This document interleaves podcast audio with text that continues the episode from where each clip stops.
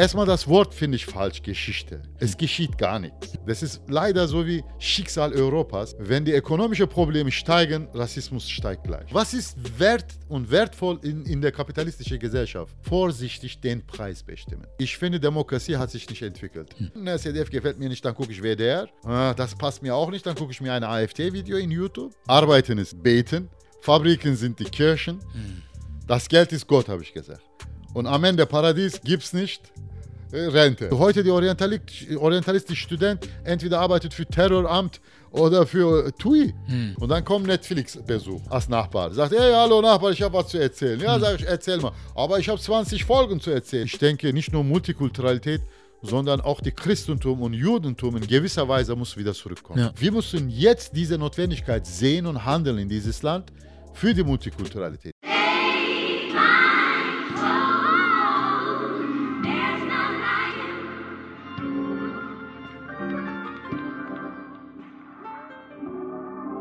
Jupp, das ist der Made in Germany Podcast und ich habe die Ehre, heute hier mit dem weisen Hodja Aziz Kabadai hier zu sitzen. Dankeschön. Salam alaikum. Wa alaikum salam. Wie geht's dir? Willkommen.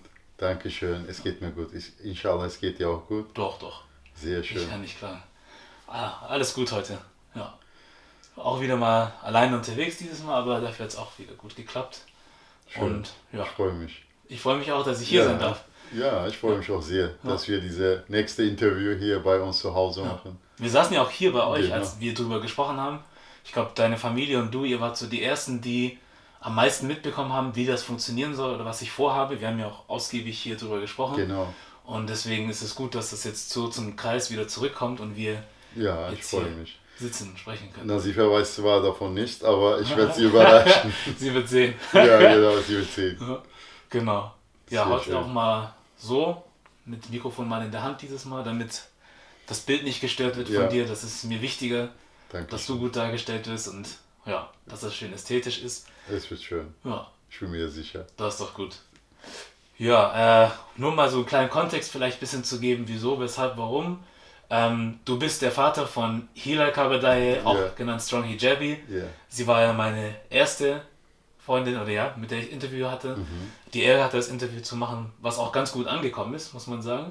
Oh, ja, freut mich sehr. Sehr gut angekommen und ähm, vieles von dem, was sie sagt oder auch die Einstellung, die sie hat, ist auch auf ihr Elternhaus zurückzuführen.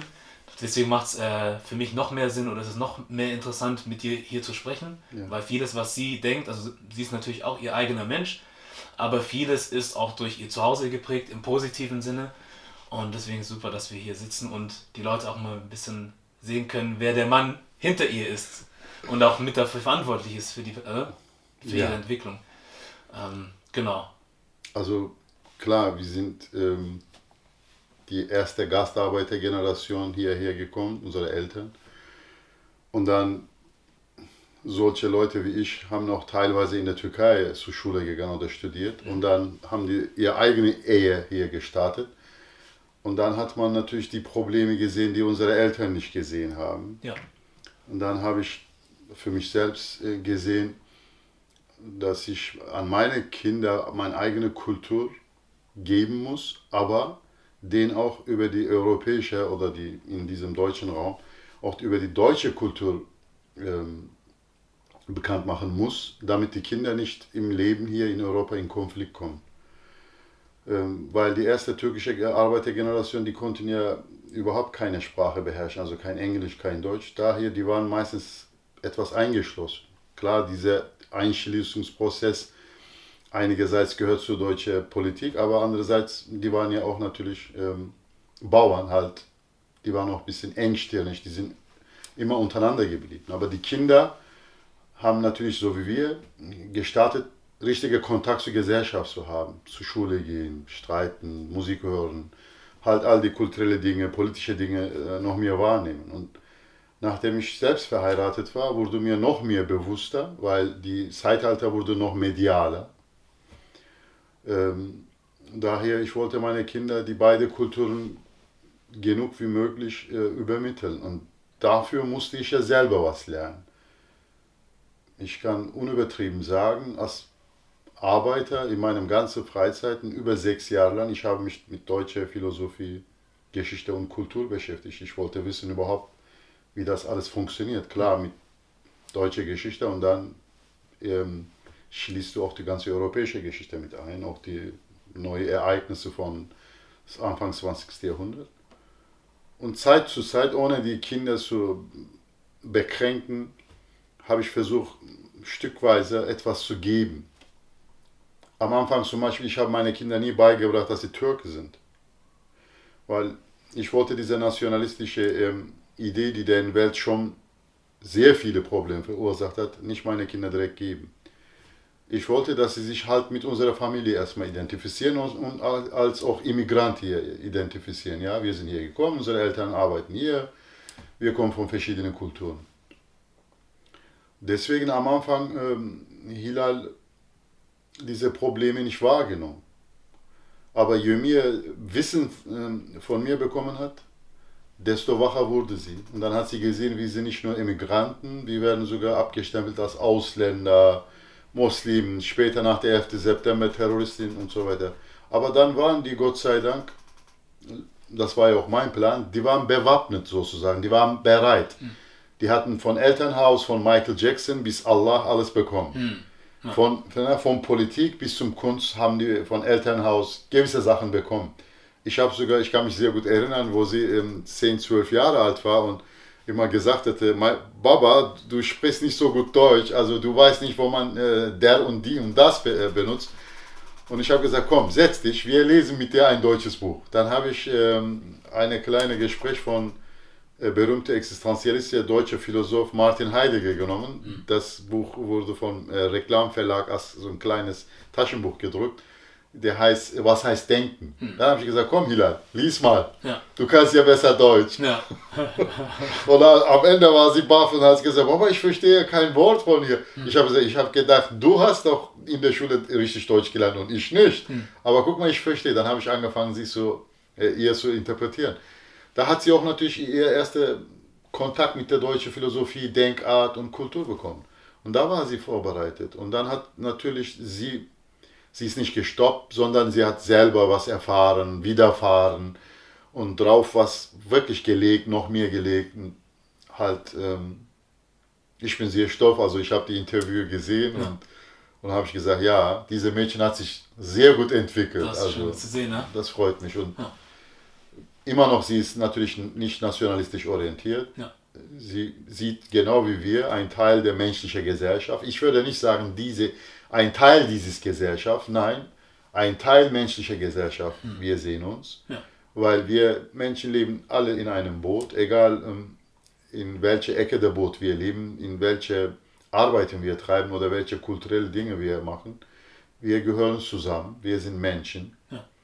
Daher, es hat mich auch besonders gefreut, dass sie die Sache immer noch als Menschheitsproblem sieht, nicht mm. Deutsch-Türken-Problem mm. sieht. Klar, Darauf hat sie auch ähm, Sachen gesagt, aber ich bin stolz darauf. Ja. Ja. ja. macht doch auch am meisten Sinn, dass sie dann ja. äh, das Leben in Deutschland als Beispiel nimmt. Was soll sie jetzt über das Leben in Spanien erzählen, wenn sie keine Ahnung davon hat? Genau, ja. Aber ähm, es gab schon, also ich habe das auch bei mir im Bekanntenkreis mitbekommen, dass, ähm, deswegen finde ich, dass das ein Erfolg war irgendwie, weil ähm, das viele Leute zum Denken angeregt hat. Also es gab auch Leute zum Beispiel, zum Beispiel auch Deutsche, mhm. also weiße Deutsche, die sich dann in einer gewissen Art und Weise durch das, was sie gesagt hat, angesprochen gefühlt haben, aber auf eine negative Art und Weise. Also, ja. als hätte sie den Schuld zugeworfen. Und die Leute haben das auch dann so aufgegriffen und so, ja, das kann man doch nicht sagen und la la la. Aber ich fand es trotzdem gut, weil erst dann haben die angefangen, drüber nachzudenken. Ja. Und als ich jetzt mit den Leuten drüber gesprochen habe, was ich mache, dann waren immer so die Bemerkungen so, ja, aber nicht so vielleicht reden und nicht das machen und jenes, weil man möchte niemanden gegen den Kopf stoßen und sowas. Aber ich glaube, manchmal ist sogar das besser. Also sie hat ja, es wurde niemand beleidigt, sondern es wurde Nein. gesagt, guck mal, das ist unser Leben, so leben wir als muslimische Frauen zum Beispiel in Deutschland, ja. so werden wir hier wahrgenommen und das ist unser Problem und das sind Dinge, die passieren. Ähm, ich weiß nicht, ob man immer alles in Zuckerwatte verpacken muss, weil so, glaube ich, entstehen auch keine Diskussionen oder auch keine... Ähm, glaube, es ist eine gewisse Reibung entstanden, die notwendig war, weil das ist so, manchmal, du hörst Sachen, die willst du nicht hören, und dann musst du drüber nachdenken, um zu sagen, stimmt, vielleicht ist da auch was dran. Aber diese erste, das erste Gefühl ist erstmal so, nee, so, was sagt sie da überhaupt? Ja. Aber nee, deswegen fand ich es gut, weil dann die Leute waren erstmal so und danach haben sie nachgedacht und gemerkt, ja, okay, da ist doch was dran. Und ähm, die viele Menschen auch aus unserer Ecke, also Migranten, Leute mit Migrationshintergrund, ähm, wenn ich mit denen drüber gesprochen habe, die wollen auch lieber oft, dass ich wegbleibe von diesem Thema, also solche Sachen anzusprechen, weil die meinen, wurde doch schon viel angesprochen, es wird doch jetzt viel in der Politik, in den Medien drüber gesprochen, musst du jetzt auch nochmal drüber sprechen und und und. Ähm, ich bin eigentlich nicht so, dass ich das zum Riesenthema machen möchte, so, oder zu meiner Lebensaufgabe, aber ich sehe trotzdem den Bedarf da und ähm, dass man drüber reden muss, weil man denkt immer, ja, damals war es 2010. Wir sind schon so weit gekommen, es kann nur noch besser werden. 13, 14, 15, wir sind jetzt bei 19 angekommen. Wir haben immer noch Probleme, von denen man dachte, die sollten eigentlich nicht mehr da sein. Ähm, deshalb, ich glaube, dass dieser Dialog oder dieses Gespräch trotzdem immer noch geführt werden muss. Ähm, in den sozialen Medien wird auch viel darüber gesprochen. Also da sind auch viele Leute mit äh, türkischer oder ja, äh, sämtlichem Hintergrund, die mhm. das Thema, also die Thematik besprechen. Ähm, ich finde es aber auch immer wichtig, Meinungen von Leuten zu hören aus der, sagen wir mal, normalen Bevölkerung, so wie jetzt ja. du und ich jetzt zusammen sprechen, weil du ja auch ja, schon eine Weile auch. hier bist. Ja. Zum einen gehörst du dazu sowieso und du bist ja auch schon länger da. Ja. Ähm, deswegen hast du vielleicht nochmal einen anderen Blickwinkel, als wir, die jetzt um die 30 Jahre da sind. Ähm, du kannst vielleicht auch anders beurteilen, ob wir uns jetzt mehr entwickelt haben und schon so weit weg sind von den Problemen, die du damals schon hattest, als man hergekommen ist. Wie siehst du das? Denkst du, wir sind viel weiter gekommen und es ist viel, viel besser oder? Nee, wir sind nicht weitergekommen. Erstmal, ähm, die Media hat ja ihre eigene Regiepolitik, eigene editoriale Politik. Mhm. Das heißt, ähm, auch in der Schnitt werden viele Sachen geschnitten, wenn die mit Ausländern Interview machen oder mit Islamisten oder Terroristen, egal wer das was. Alles, was die deutsche Gesellschaft berührt, in der Hinsicht, Ausländer bis zum ähm, Religionsstifter. Es wird halt in Politik der ähm, Regie und diese Medienfirma, von wem die vertreten werden, sind, geschnitten. Ich habe das schon ein paar Mal erlebt die letzte Erlebnis war ähm, mit meiner Frau, also ich will jetzt nicht den Namen des Senders sagen, also sehr berühmte deutsche Sender. Mhm. Sie hat sie darauf angesprochen, also können wir ein Interview machen. Ich habe sie abgeraten, aber sie hat gesagt, ich will mal ausprobieren. Was haben wir am Ende gesehen? Es wurde nur geschnitten, geschnitten, geschnitten, so weit geschnitten, bis das Bild passte. Das hat mich an mhm. diese Michael Jackson Interview mit äh, dieser englische Journalist äh, erinnert, weil er hat ja auch so geschnitten, dass man Michael Jackson in einem schlechten äh, Licht darstellen konnte. Gott sei Dank, die Michael Jackson hatte seine eigenen Aufnahmen gehabt. Daraufhin hat er seine eigenen Aufnahmen veröffentlicht, ungeschnittene Aufnahmen. Ja. Da hat man gesehen, mit Schnitt, was man erreichen kann. Daher erstmal, ähm, wir sind nicht so weit gekommen, erstmal in der Politik wurde nicht so viel investiert. Soweit ich weiß, in der ganzen Helmut Kohl-Zeit war ähm, für die Integration nur 10 Millionen ähm, Mark investiert worden. Das ist ein lächerliches Betrag. Hm. Und dann ähm, gerade die ähm, zweite Epoche der ähm, ähm, deutschen Regierung nach dem Helmut Kohl hat ja die 11. September gesehen. Und da musste ja eigentlich, sagen wir, 100 Millionen mhm. Euro investiert werden, damit man diese Probleme mit Ausländern und äh, Muslimen aus der Welt schafft in Deutschland oder wenigstens halbiert. Aber da haben wir auch gesehen, da wurde auch wieder wenig investiert, obwohl der Angriff durch mediale Angriff über Ausländer, Muslimen noch stärker wurde und die Investition für die Integration wurde auch weniger. Wenn wir auch in der deutschen Philosophie das Wort Integration in der Hand nehmen, da sehen wir auch, die deutsche Philosophie sieht auch, dass die Stärkere sich integrieren muss, nicht die Schwächere. Die Stärkere muss den Raum so erschaffen, so gestalten, steht in der deutschen Philosophie, dass der, dass der Person, der integriert werden muss, seine Glaube, seine Gefühle frei erleben kann in diesem Raum. Sonst was passiert sonst? Sonst entsteht eine ähm, Zwei-Charakter-Person, gespaltene Persönlichkeit, weil er nicht so leben kann draußen, so wie er glaubt in seine eigenen vier Wände. Daraus entsteht eine gespaltene Persönlichkeit.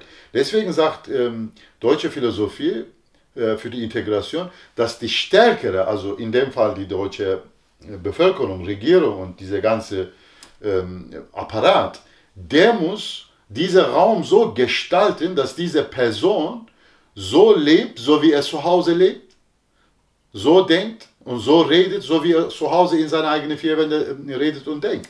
Ansonsten, er zeigt seine wahre Gesicht draußen nicht. Zu Hause Fluch hinter den her.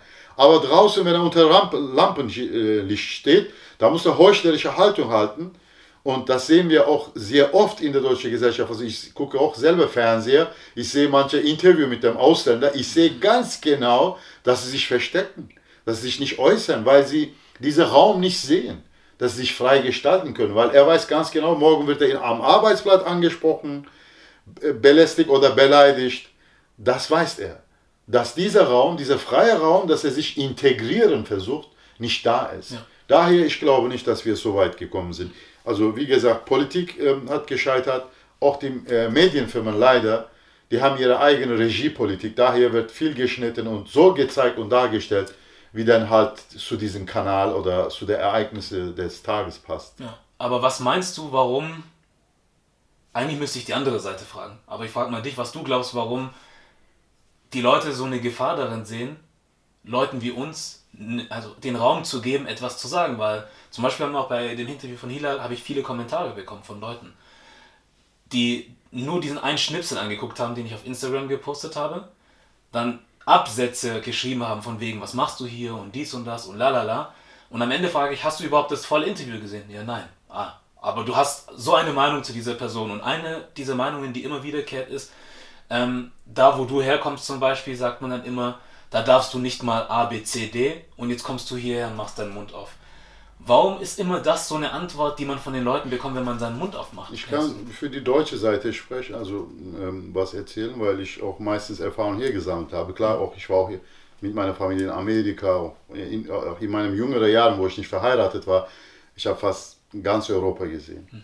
und auch gelebt, so ausgewandert, in WGs geschlafen, Nebenjob gemacht, Toiletten sauber gemacht. Mhm. Also ich wollte halt Europa auch so sehen, nicht nur lesen. Ja? ja. Ähm, erstmal die deutsche Gesellschaft ist keine multikulturell orientierte Gesellschaft, auch nicht in der Geschichte. Sehr eingeschlossen, ähm, auch gegenüber Franzosen oder anderen europäischen Mitgliedstaaten. Auch bevor sie Europa zusammen waren, waren die nicht ähm, offen. Das ist erstmal keine deutsche multikulturelle Geschichte. Sowas gibt es nicht. Kolonialgeschichte haben die Deutschen auch nicht. Kolonialgeschichte ist eine Geschichte, aber es bringt die Leute zusammen. Irgendwie, man herstellt einen Bezug zueinander. Also ich war ähm, zuletzt in einer Ausstellung in, London vor ein paar Wochen. Dort habe ich ja auch gesehen, direkt gespürt, äh, äh, als eine Person aus Deutschland kommt und äh, mit dem Engländer ne, da redet, Geschäfte macht, über Kunst redet, unterhaltet. Sofort habe ich gesehen, ich habe mich nicht als Ausländer gefühlt. Die haben mir nicht dieses Gefühl gegeben. Zum Beispiel in der ähm, ähm, Town Hall, ähm, Old Town Hall, der, ähm, ähm, die nennen. Ja. Wir haben da ähm, islamische kalligraphische Werke ausgestellt mit äh, einem anderen äh, Künstler aus der Türkei.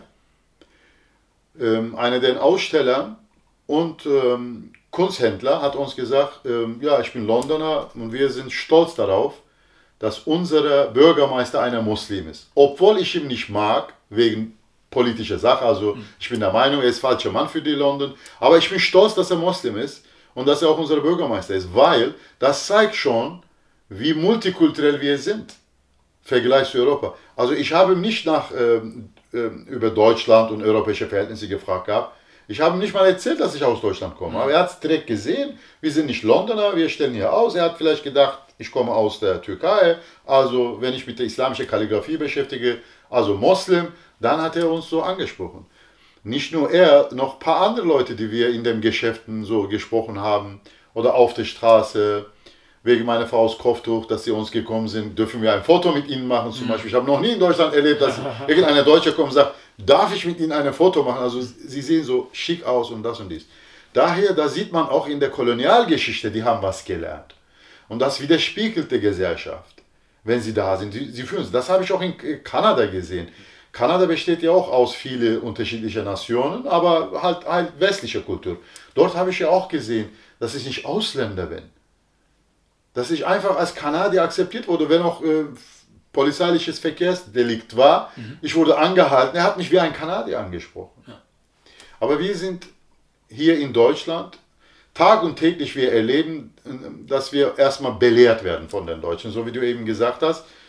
Ähm, der Deutsche will uns was beibringen, weil nach der Nationalstaatengründung, man hat den, in der Nationalstaatserziehung den Europäern dieses Gefühl gegeben, dass alles euer Werk, also von Mercedes bis zu dieser Schraube, von diesen Häusern bis zur Kriegsmaschinerie, alles ist deutsches Werk. Von Mozart ne, bis zu Tele Fernseher.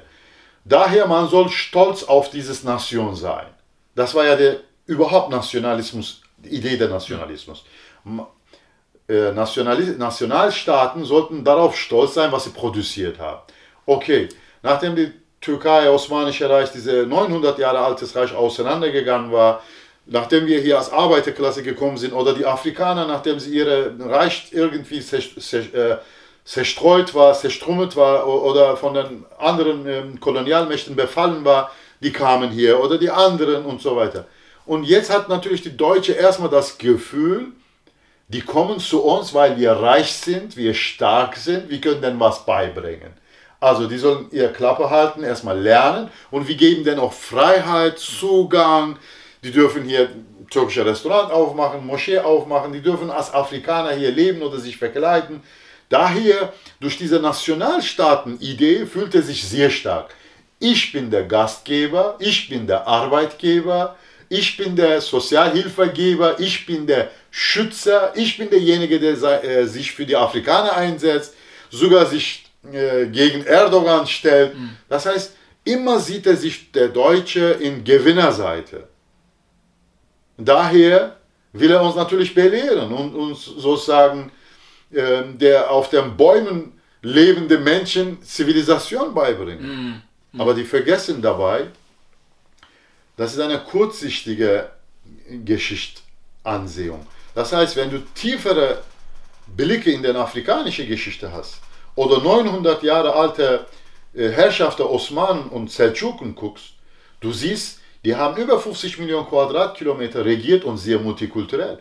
Einer der ältesten Altersheime in Istanbul, der lebt über 150 Jahre alt. Da drin ist eine Moschee und Synagoge und eine Kirche drin.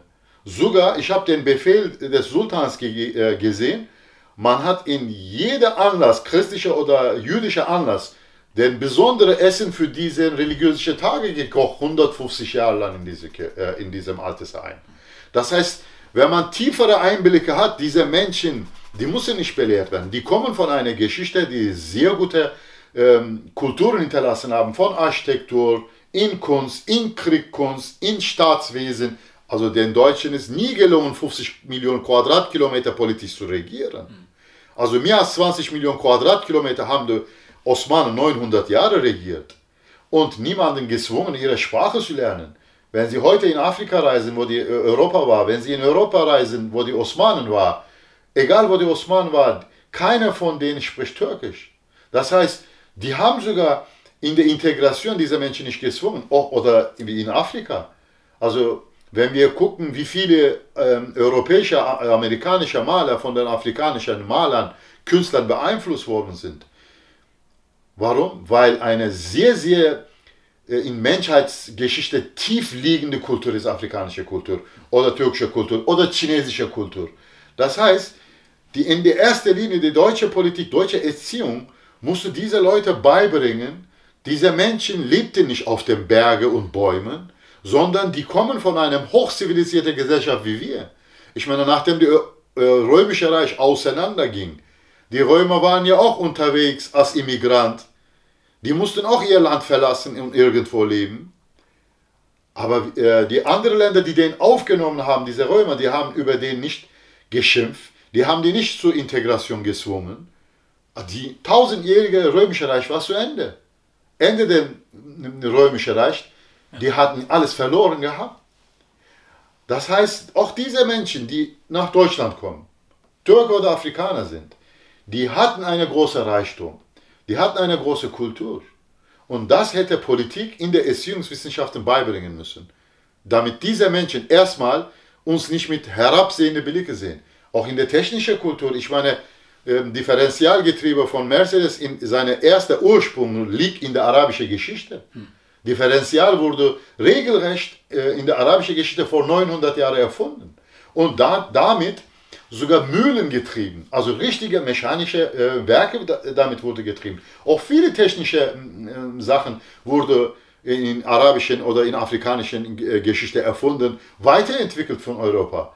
Ich habe ähm, ein Museum besucht, äh, gehört zur äh, Bildung Akademie der Frankfurter Goethe-Institut. 900 ähm, Werke waren da und diese ähm, mechanische Werke oder astronomische Werke oder über Sternkunde gehörte zu den anderen Kulturen in der Menschheitsgeschichte. Und ich habe es dort gesehen, wie viele Erfindungen von heute, sogar bis zu dieser Kamera, Kamera Obscura, also das erste Prinzip der Kamera, wurde von ausländischen Kulturen übernommen von Europa und weiterentwickelt. Das heißt, ohne andere Kulturen, es hätte niemals deutsche Differential gegeben, es hätte nie eine Kamera gegeben. Diese Menschen haben diesen Beitrag geleistet. Und diese Erziehung habe ich auch an meine eigenen Kinder gegeben. Einerseits, ich habe deutsche Können von Kamera, von Leica bis Mercedes belobt. Ich habe meine Kinder erzählt, ich, wir können von dieses Land lernen. Aber andererseits, ich habe auch den Anteil der anderen Kulturen meiner Kinder beigebracht, zu der Erfolg der Mercedes geführt hat, Erfolg der Videokamera geführt hat, Erfolg der Sternkunde geführt hat. Stell, stell, stell dir mal vor, Junior, heute von uns bekannte Sternennamen, 70% sind arabisch. Hm. Das heißt, wenn vorangegangene Völker, die heute hier als Asyl sind, als Immigrant sind, wenn die nicht gearbeitet hätten in der, in der Geschichte, wir mussten diese 70% der Sterne neu entdecken. Hm. Wir mussten die Differentialgetriebe neu erfinden. Wir mussten das äh, Viertag-Otto-Motor-Prinzip neu erfinden. Das heißt, diese Gesellschaft, politisch und erziehungswissenschaftlich, hätte diese multikulturelle Sicht sehr nahe bringen müssen. Das haben wir heute noch nicht gemacht. Hm. Also wenn ich mal immer noch, ich habe meine Jüngste ist ja zehn Jahre alt, ja. wenn ich immer noch seine Lehrbücher gucke, da sehe ich auch immer Europa, Europäer haben das alles fast erfunden und ein bisschen Ägypten, Pharao, damit es für die Kinder ein bisschen interessanter ist, hm. aber mir nicht. Leider also diese zwei Sachen hat versagt in der ersten Linie, warum die Deutschen uns so herabsehend sehen, also überhaupt Europa uns herabsehend sehen. Ja.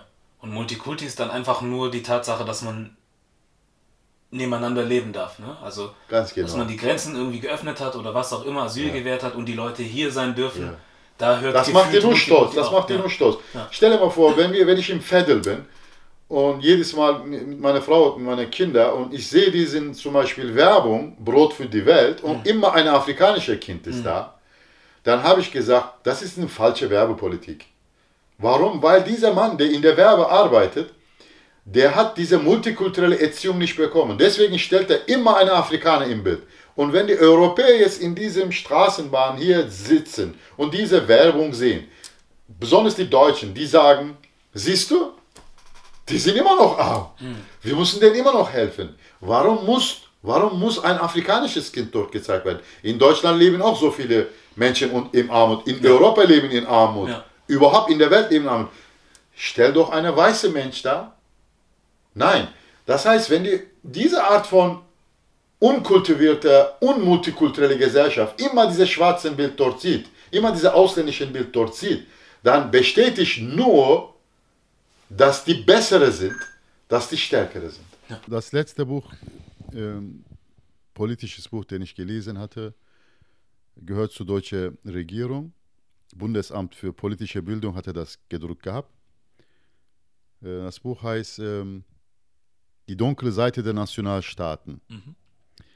Da fällt mir gerade ein Satz, sehr passend für, zu diesem Thema. Da steht drauf, während der ganzen Nationalstaatengründung, ja, ne, es entstand ja äh, neue Bulgarien, Griechenland, Jugoslawien, weil das Osmanische Reich zu Ende war und so. Europäische Grenzen wurden ja neu aufgezogen.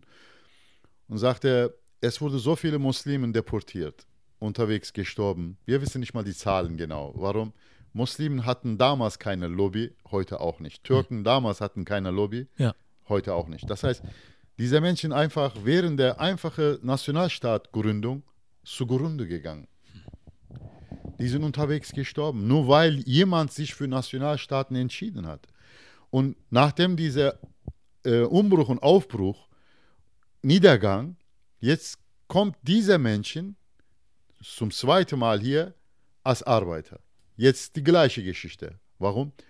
Weil trotz dieser Ereignisse es wurde nichts unternommen. Die Deutschen sind seit der 60er Jahre meistreisende europäisches Volk überhaupt. Hm. Dann kommt der Engländer, glaube ich. Aber Sie sehen, obwohl die Deutsche fast nur in orientalischen und asiatischen und islamischen Ländern seinen Urlaub verbringt, bringt keine Multikulturalität mit. Hm. Warum? Weil um etwas mitzubringen, du brauchst eine ähm, voraussetzende Wissen über die Wichtigkeit dieser Sache. Das heißt, wenn ich irgendwo hingehe, bevor ich hingehe, wenn mein Vater mir sagt zum Beispiel vor meiner Afrikareise, ich soll unbedingt afrikanische, echt original Kokosnuss mitbringen, weil in der afrikanischen Erde aufgewachsen ist, weil da gereift ist mit der afrikanischen Sonne und so weiter. Und er möchte das testen, weil er gehört hat, das soll super schmecken und so weiter. Wenn ich diese Wissen nicht habe und gehe ich äh, zehnmal nach Afrika, ich würde diese Kokosnuss nie mitbringen. Mhm. Vielleicht zufällig. Genauso ist das mit dem Deutschen, weil in der Erziehung dieser Multikulturalität die Wichtigkeit der Multikulturalität keine Rolle spielt. Deswegen, egal wie oft der Deutsche Asien, Afrika egal welche multikulturelle andere Länder besucht, er bringt diese Kultur nicht rein. Sogar Sushi kam in dieses Land durch das amerikanische Serie Shogun. Hm. Nicht, weil die Deutsche auf ähm, dieses Essen, dieses Sushi-Essen äh, Interesse hatte. Türkisches Essen kam nach Deutschland, weil die Türken selber essen wollten. Nicht, hm. weil, der Türk, äh, weil der Deutsche so oft Döner und türkische Kebab in, in Anatolien gegessen hat und wollte unbedingt hier sowas haben. Nein, leider wenn sie in der Erziehung scheitern, wenn sie in der Politik scheitern, wenn es sogar Gold ist, wenn diese Leute dorthin gehen, die werden diese Wichtigkeit der Multikulturalität nicht erkennen. Und deswegen, die werden diese Multikulturalität nicht bringen. Die werden diese Multikulturalität genießen. Zum Beispiel, die Türken haben bessere ähm, äh, Familienverhältnisse, bessere äh, Freundschaftsverhältnisse, die stehen zueinander, die haben bessere Esskultur und so weiter. Das würden die nicht reinbringen. Nein, weil Sie müssen bei der Erziehung der Menschen diese Wichtigkeit denen beibringen. Sonst, wie ich eben gesagt habe, wenn es auch Gold ist, die werden nicht hierher bringen. Ja. Die werden dort essen, trinken, schlafen, die Sonne genießen, ja. aber die Mentalität hierher nicht äh, bringen. Ja. Deswegen Politik, klar, Erziehung, Erziehung ist auch Verbindung zu Politik und Familienpolitik. Das muss alles zusammen äh, kom sich kombinieren, zusammen funktionieren, damit diese Gesellschaft für Multikulturalität, für Zusammenleben Zukunft hat. Sonst, also ich bin mir sicher, so wie vorher, bei der ersten ökonomischen, sehr wichtigen Probleme der Europa oder Deutschland, Rassismus, so wie heute mhm. AfD-Wähler, ne, ähm, Anzahl steigt, Rassismus wird in Deutschland steigen.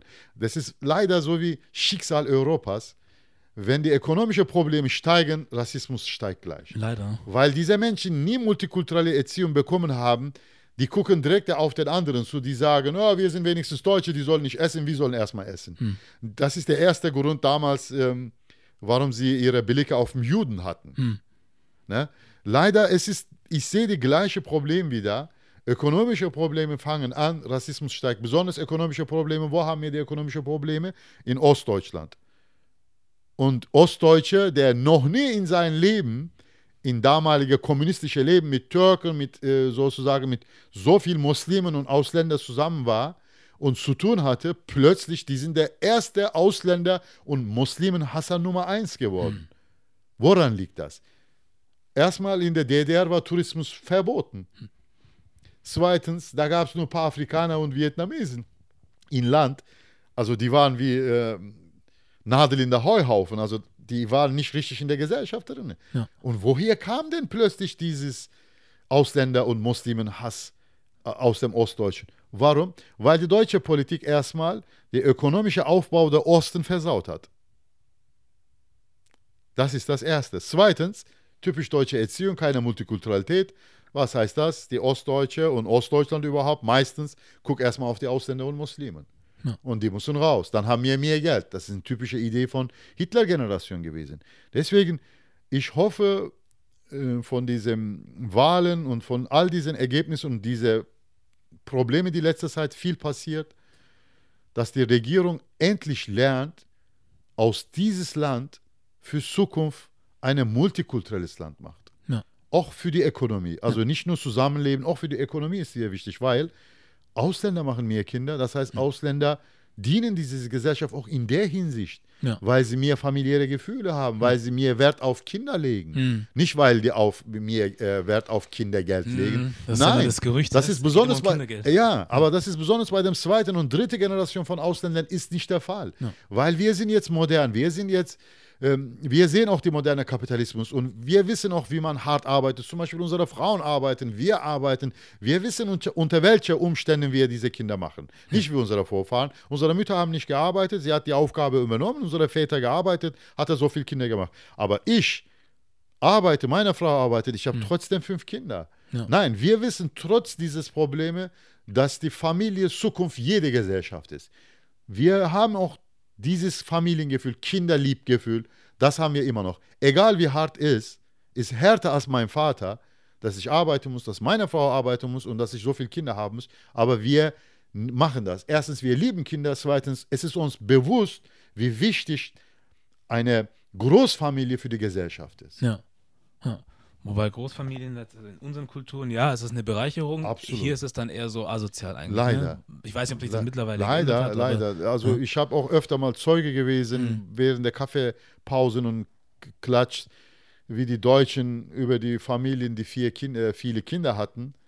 Und ich habe mich auch einmal so gemischt. Ich habe gesagt, ich fühle mich angesprochen. Und dann haben wir gesagt, nee, Aziz, wir lieben dich, du fühlst dich nicht angesprochen. Ich habe gesagt, wisst ihr auch, dass, wie viele Kinder ich habe? Mhm.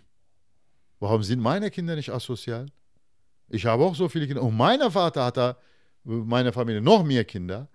Der war auch nicht asozial. Mhm. Wo, woher habt ihr dieses Recht zu pauschalisieren? Nein, ich nehme nicht zu persönlich. Ich habe gesagt, das ist eine deutsche Gardine, die man sich immer gerne, nachdem man jemanden beleidigt hat, beleidigt hat dahinter versteckt. Mhm. Ich habe gesagt, kannst du mir mal erklären, ich soll nicht zu persönlich nehmen. Meine Person steht erstmal hier als Ausländer, als Vater von vielen Kindern auch. Ich soll nicht zu persönlich nehmen. Wie mache ich das? Halb persönlich, 50 Prozent? Wie mache ich das? Bring mir bei, habe ich gesagt. Mhm. Weil dieses Satz gibt es in der türkischen Sprache nicht. Auch in der türkischen Kultur nicht. Nimm nicht zu persönlich, gibt es nicht in meiner Kultur. Erzähl mir, habe ich gesagt. Meine Person steht hier, ich soll nicht zu persönlich nehmen. Mhm. Er konnte nicht, natürlich nicht. Das ist nur ein Vorwand. Man beleidigt jemanden, dann versteckt man sich hinter ganz ziviler Weise. Nein, wir nehmen das persönlich. Ja. Weil es handelt sich um unsere Person als Ausländer, als Muslim, als Immigrant, egal was, wie man uns äh, stempelt. Es betrifft uns. Ja. Unsere Person haben sehr viele Kinder und wir sind betroffen. Daher, wir nehmen das sehr persönlich. Nein, das ist falsch. Eine Familie kann mit einem Kind sogar asozial werden wenn die Kinder verwahrlost werden. Okay? Aber es zeigen sogar die Moscheenanzahl und die kulturelle ähm, äh, Vereine der Türken, dass die meistens Türken äh, immer noch gegen die Asozialität in sogar ihrem eigenen Raum mehr kämpfen als die anderen. Warum? Weil diese Familien bestehen aus mehreren Kindern. Natürlich, alle versuchen, irgendwie ihre Kinder zu retten. Also die Gründung der Moschee am Anfang in Deutschland war nicht wegen dem Beten. Jeder weiß, in, der, in Islam gibt es gibt dieses Zwang nicht. Also man kann auch zu Hause beten, so, sozusagen. Ne? Freitagsgebet, klar, man muss ja sich sammeln. Aber am meisten war der Fall, dass man den Kindern was Kulturelles, was Soziales, was Sprachliches, etwas beibringt, damit die Kinder nicht asozial werden, damit die deutsche Gesellschaft von uns nicht verletzt wird. Das war die erste Gründungsidee in der Moscheen in Deutschland war. Nicht Deutschland äh, religiös zu machen, hm. Islam hier zu verbreiten. Nein, das war in der ersten Hinsicht Türken sind sehr gesellschaftsorientierte äh, Menschen. Die sagen, wenn unsere Kinder schlecht werden, die werden alle auf uns zugucken. Wir sind hier Gast, wir sind hier Arbeiter. Die werden sagen, guck mal, was deren Kinder machen. Was können wir machen? Deswegen sogar die Türken, die sich am meisten in Kneipen und Bars aufhalten, die haben die Moscheen unterstützt. Die haben sehr viel, äh, viel, sehr viel Gelder gegeben. Warum? Weil die wussten ganz genau, das sind Kult auch Kulturvereine und die versuchen auch den Kindern ein bisschen Kultur beibringen, Benehmen beibringen, mhm. damit unsere Kinder nicht asozial werden, damit die deutsche Gesellschaft auf uns nicht mit der Finger zeigt. Also ich garantiere dir, in, wenn diese Vereine nicht wären, diese Moscheen nicht wären, in dem kein einziges deutsches Cent drin ist, weil alle wurden von ähm, Arbeitergeldern finanziert, wenn diese nicht wären, wir hätten heute mit der Immigration, mit dem äh, Asozialwerden der jugendlichen Ausländer, besonders Türken und so weiter oder arabischer Muslimen, hätten wir viel mehr kämpfen müssen. Hm. Hätten wir viel mehr kämpfen müssen. Ja. Weil diese Vereine, die haben wirklich äh, mit der Harmonie äh, mit den anderen Völkern, mit dem Deutschen zusammenzuleben, die haben sich durch diese Vereine bemüht, sozusagen. Und ich habe auch meine Kinder ähm, zu solchen Vereinen und Moscheen ab und zu mal geschickt. Ich war, ich war auch selber tätig als Künstler, als Kulturgeschichtslehrer. Ich habe über äh, zehn Jahre in den verschiedenen islamischen äh, Centern und Moscheen Kulturgeschichte unterrichtet. Mhm. Ich wollte, dass die unsere Kinder deutsche Kultur ein bisschen kennenlernen, von Philosophie bis zum Politik, ja. auch eigene Kultur kennenlernen. Und da sehen wir auch wieder keine Investition mhm. von äh, deutscher Regierung. Ich als Arbeiter, schwer arbeitender Mensch, jede Freitag oder Samstag meine Stunden in diesen Moscheen verbracht, damit ich den ausländischen Kindern deutsche Kultur, ne, mhm. eigene Kultur beibringen ja. versuchte, ohne Geld, ohne alles. Das heißt, wir haben wirklich in unserem Rahmen sehr viel Beitrag geleistet. Auch von einem Dönerbude, egal wie klein die sehen, mhm. von einer Dönerbude bis zum Moscheen. Wir haben wirklich versucht, uns in diese Gesellschaft zu integrieren, auch den, für den anderen äh, sozusagen sozial zu bleiben, auch unsere Kinder sozial bleiben. Wir haben wirklich unseren Anteil, ähm, soweit es geht, erfüllt, denke ich. Ja. Ja, aber das muss man auch sehen wollen, ne? Also, wenn man, also, weil ich habe das Gefühl, ähm, man weiß zwar, dass es Menschen in diesem Land gibt, die, mit denen man anscheinend zusammenlebt, aber das ist alles so, wir sind auf unserer Seite, ihr seid auf eurer. Wir sind zwar ab und zu mal im selben Bus oder in derselben Bahn, selbes Café, was auch immer, aber wirklich zu tun haben wir nichts miteinander so groß. Und deswegen sieht man auch vielleicht diese ganzen Sachen, die gemacht werden, nicht, weil man sich einfach nicht damit beschäftigt, sei es mangelndes Interesse oder was auch immer. Absolut mangelnd. Man weiß einfach null Bescheid. Ähm, ja, die Interesse ist nicht da. Das leider. ist nicht da. Also nicht es, da. natürlich gibt es auch Leute, bei denen ist das da, aber ähm, ich glaube, da kann man doch schon ein bisschen mehr machen oder da kann auch noch. Wir haben gezeigt, ich meine, ich bin in Köln, also früher in Köln ge äh, gewohnt, äh, ja. äh, in einem Apartmentkomplex, sagen wir, wie, wie viel waren dann? Fünf mal vier stark, also über 20 Wohnungen. Ja. Ich war der einzige Ausländer. Hm zufällig, ich bin da reingekommen, die wollten das nicht. Die mhm. waren alle länger als 15 Jahre, mehr als 20 Jahre in diesem Apartment. Mhm. Also dann kam da plötzlich eine äh, Muslim-Türke und so weiter eingezogen. Wir haben uns bemüht, der Nachbarschaft Freundlichkeit, äh, Freundlichkeit zu zeigen. In unseren feierlichen Tagen anlässlich, wenn wir was gekocht haben, haben wir geteilt oder begrüßt und so weiter. In der ersten Woche, wir hatten Hakenkreuz auf dem Postkasten. Mhm. Und zweite Woche war unser Keller geplündert. Kinder Unsere Kinder wurden beschimpft. Aber in ihrer eigenen Gesellschaft, sagen wir, in, in seiner eigenen Parterre, ich kann mich sehr gut erinnern, zwei Leute gestorben, also ein paar Jahre hintereinander. Zehn oder 15 Tage später, hm. durch das Gestank, haben die Feuerwehr gerufen. Diese Menschen, die die Ausländer dort nicht haben wollten, die haben noch untereinander keinen Kontakt gehabt. Ich habe selber, war ich der Zeuge als junger Mensch, neu verheirateter junger Mensch in diesem Apartment, dass jemand stirbt und zwei Wochen später durch das Gestank Feuerwehr kommt, hm. obwohl die in der gleichen Parterre über zehn Jahre lebten. Unser Hausmeister war ein Nazi, jeder wusste das. In seinem Sterbebett, wir wollten letzte Ehre erweisen. So ist das halt bei den Türken. Da haben wir gesagt, er stirbt, Mann, was, was soll das? Lass uns gehen und im Krankenhaus ihn kurz besuchen. Ne? Er hat es geweint. Hm. Er hat gesagt, weißt du Türke, kein einziger ist gekommen. Hm. Warum kommst du? Willst du mich beleidigen? Ich habe gesagt, nein, Mann, wir sind Türke bei uns. Sag mal, letzte Ehre erweisen. Hm. Wir sind gekommen halt. Ja, der Mann hat es geweint. Hm. Daher, ähm, dieses Gesellschaft, ähm, eine Arbeitergesellschaft. Aber das war nicht früher so. Also wenn ich die deutsche Geschichte lese, bevor diese Hitler-Sache, die Deutschen waren auch in der Philosophie, in Dichtkunst, in Romantik sehr fleißiges Volk. Ja. Die hatten auch Interesse auf Islam und so weiter. Du kannst auch bei Rainer Marias Rilkes ähm, Gedichte lesen, was er über Mohammed geschrieben hat oder über Goethes Werke und noch viele andere. Wie Helmut Ritter, solche Orientalisten haben sehr schöne Sachen geschrieben. Hm. Aber später, ich weiß es, nach diesem Hitler-Geschichte, irgendwie die internationale Mächte oder 60er Jahre die Politik hat aus diesem fleißigen Volk einfach eine Arbeiterklasse erschaffen. Sozusagen so wie dieses ungarisches Wort, die Stanley Kubrick gerne benutzt, Robot. Mhm. So ein Roboter gemacht aus diesem Volk. Aber dieses Volk konnte eigentlich mehr. Heute noch meiner Meinung nach noch mehr. Und durch diese Arbeiterdasein, die, die haben irgendwie durch diese falsche Erziehung und Politik die Familienwerte der Deutschen genommen. Die sind nicht mehr in der Dichtkunst so aktiv. Die sind in der Philosophie nicht mehr so aktiv. Nur technisch, mechanisch, Urlaub, Karriere machen, keine Nachbarschaft, richtige, keine Freundschaft. All diese Werte, diese Gesellschaft hat verloren. Ich bin mir sicher, diese Gesellschaft war früher nicht so. Hm. Meinst du aber, dass das, dass also dieser Verfall oder dieses Wegbleiben von Werten nur damit zu tun hat, dass sich danach in der Geschichte was geändert hat nach dem Krieg? Oder glaubst du? Ich denke, es hat sich viel geändert, weil.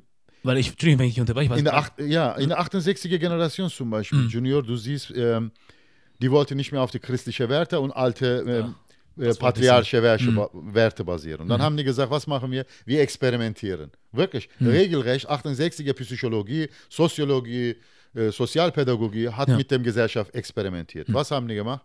Was war deren Idee also? Okay, wir wollen nicht mehr, dass irgendjemand, äh, ein Königvolk, ein Feudalherrvolk oder ein Diktatorvolk. Was müssen wir machen, damit diese Person ähm, das nicht tut? Das heißt, wir müssen aus ihm eine Individualist machen, der seine eigene Idee, eigene Pfad folgt. Wenn, er, wenn man wirklich an sich selbst sehr glaubt, individualistisch ist, auf eigene Füße steht, selbstständig ist, sozusagen egoistisch ist, gesunder Egoismus sogar haben die äh, benannt. Hm. Und dann wird er keine Diktator folgen. Und dadurch werden wir eine richtige Person für die Demokratie erschaffen. Der seine Idee folgt, der denkt, der liest. Wir, wir werden ihm ja auch mit Wissen pumpen. Ne? Die Tradition der Enzyklopädismus in der Philosophie wurde weitergeführt. Das heißt, was war der Sinn der Enzyklopädismus in der Philosophie? Also wenn wir den Menschen von A bis Z mehr Wissen geben, dann wird er besser denken und selbstständiger sein. Er wird sich nicht von den anderen leiten lassen. Okay? Hm. Also, Enzyklopädismus, viel Wissen pumpen und auf der anderen Seite in der Erziehung nicht christlich, nicht äh, patriarchalisch, sondern bis zum geht nicht mehr Individualismus pumpen. Das hat zu einem riesen Egoismus geführt. Okay, jetzt haben wir eine individualistische, egoistische Deutsche. Hm. Der denkt, ich habe Sozialamt, ich habe Arbeitsamt, ich bin zu Tode versichert aber nicht gegen Tod versichert. Mhm. Und was kann mir passieren? Wenn Junior nicht mein Freund ist und mir kann nichts passieren. Ich bin versichert, ich habe Wissen, ich habe Beruf, ich bin gesund, ich habe das Haus, ich habe das Auto. Diese Person für die demokratischen Wahlen ist geeignet vielleicht. Hm. So sieht er aus, weil er immer seinen eigenen Pfad folgt. Aber er ist nicht beziehungsfähig. Hm. Fast nahezu Psychopathie. Hm. Ein Psychopath ist nicht beziehungsfähig. Okay, aber wir arbeiten ja zusammen im Team. Ich sehe gerade in vielen deutschen Arbeitsplätzen, also ich musste ein paar Arbeitsplätze wechseln, äh, ohne den Deutschen zu beleidigen wollen. Wirklich, ich sehe da, die haben keinen Teamgeist, sondern die zwingen sich, weil sie dort ihren Lohn bekommen. Hm. Weil, wenn kein Teamwork ist, alle redet hinter den anderen her. Ab und zu mal sogar mache ich mit denen Witze. Ich sage, ich gebe euch nicht mehr meine Hand. Weil in europäischer Kultur heißt das, wenn ich jemandem Hand gebe, du bist von mir geschützt. Also sicher, ne, ich gebe dir meine Hand. Ja. Ich habe gesagt, ihr gebt euch jeden Morgen die Hand, aber in der Kaffeepause irgendwo an der Ecke redet ihr alle ausnahmslos alle hinter den anderen her. Mhm. Und die lachen dann so, oh nein, wir lästern und so weiter. Nein, es ist dieser halt Egoismus. Es ist dieser halt dieser Gedanke, was kann mir passieren? Ich bin stark, ich habe das Geld, ich habe das Versicherung, ich brauche niemanden, ich brauche nicht mal meine Mutter, ich brauche mhm. nicht mal meinen Vater. Und das hat natürlich langsam und langsam Gesellschaft ausgelöst.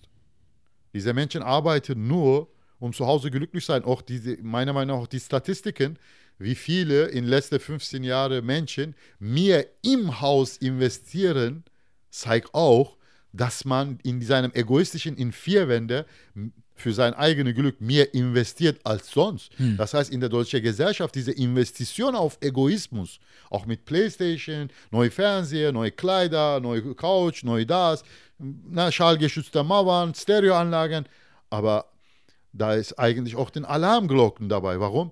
Weil all das zeigt, es geht nur um diesen Person. Hm. Er trennt sich langsam immer weiter sicher von der Gesellschaft. Seine sexuellen Erlebnisse, also steigende pornografische, äh, wie heißt das, Konsum, zeigt auch seine sexuellen Erlebnisse sogar, reduziert er auf nur sehen und gucken. Und die steigende äh, Anzahl der, wie heißt das, Hurenhäuserbesuche, also das, ich mache das nicht als ein, eine, wie heißt das, ähm, äh, moralische Thema, sondern nur als Statistik, also Verbraucherstatistik. Ja. Man sieht das, man investiert nicht mehr auf Personenbeziehen, also Mädchen baggern, ne, jemanden treffen, man schließt sich langsam ein. Mit Möbel, mit, ähm, ähm, äh, wie heißt das, gekauftes Sex, mit Online-Sex und so weiter man schließt sich langsam ein. Und hm. das ist schade. Und diese Gesellschaft war nicht so. Okay, ihre christlichen Werte hat zu äh, Diktatorie und viele andere Probleme in der Geschichte geführt, Feudal, Feudalität und so weiter. Aber andererseits, diese christlichen Gefühle hat auch natürlich ähm, Dasein für die andere, liebe deine Nächsten, mhm. Familie, mhm. Freunde, Kinder. Ne? Auch diese Gefühle hat auch verstärkt natürlich. Ne? Ja. Und leider man hat äh, sozusagen auch die gute Seite der Christentum oder Judentum in dieser Gesellschaft wegradiert. Mhm. Also äh, ich denke, nicht nur Multikulturalität, sondern auch die Christentum und Judentum in gewisser Weise muss wieder zurückkommen. Ja. Ja, das ist, ich weiß nicht, ich bin jetzt auch kein Spezialist auf diesen Gebieten, aber ich habe auch irgendwie das Gefühl, dass viele Sachen dadurch äh, so kommen, wie sie jetzt halt sind, weil man halt diese Sachen rausgenommen hat, komplett aus der Gesellschaft oder sein Bestes gibt, das komplett ja. rauszunehmen und wir deswegen einfach, ja, ich finde auch, dass viele Werte einfach auch verloren gegangen sind. Also ich bin ja auch nicht jetzt so lange auf dieser Welt, aber ja. in dieser kurzen Zeit, in der ich da bin, ich kann mich noch erinnern an Zeiten, wo ich ein kleines Kind war und du gewisse Sachen gehört hast, wie dem ist nichts heilig oder was ist, also weißt du, da gab es solche Sprüche, ja. die wurden auf irgendwas immer zurückgeführt und die haben auch einen äh, irgendwie in einer gewissen Art und Weise ermahnt dass man wusste, okay, gewisse Sachen sollte man nicht tun, weil das gehört sich nicht, ist moralisch nicht okay. Oder gewisse Sachen nicht sagen oder sei höflich gegenüber Leuten, die ja. älter sind als du und ja. so weiter und so fort. Mittlerweile diese ganzen Sachen, die ich früher kannte, fallen einfach weg. Und ich glaube auch, dass das ähm, Natürlich, wie du auch sagtest, gibt es auch viele Dinge, die schlecht gemacht wurden durch den christlichen Glauben oder durch jeden Glauben, glaube ich, sind Missbrauch Sachen passiert, der Glaube, wurde missbraucht. Also so, ja, so wie Marxismus missbraucht genau. wurde. Ja. So, aber es gibt auch viele gute Dinge, die es gegeben absolut, hat. Und absolut. es ist nicht immer das Richtige, wie du auch sagtest, ja. das komplett auszuradieren, sondern vielleicht vergangene Fehler, aus denen zu lernen, ja. aber trotzdem das, was gut ist, da zu behalten. Aber es verschwindet und deswegen glaube ich, dass wir insgesamt als Gesellschaft sehr viel verloren. Also, viele Probleme haben. Wenn wir jetzt so, wenn ich mir die letzten ähm, ähm, Zahlen so durch den Kopf gehen lasse, in Deutschland, soweit ich weiß, vor zehn Jahren, ähm, der Anzahl der esoterisch Verkäufer, also gewisser Leute, die verschiedene religiöse Praxisen als meditatives Material verkaufen, mhm. Esoterik nennt man das, mhm. die Anzahl war fast genauso viel wie der evangelische Priester, 28.000. Mhm. Das heißt, die Gesellschaft spürt dieses Bedürfnis. Und 28 Esoterik-Priester heißt das, alles östlich. Also das zeigt eindeutig, die Werte, die Werte nach dem Hitlers Deutschland durch die neue Erziehung-Methodologie wegradiert worden sind,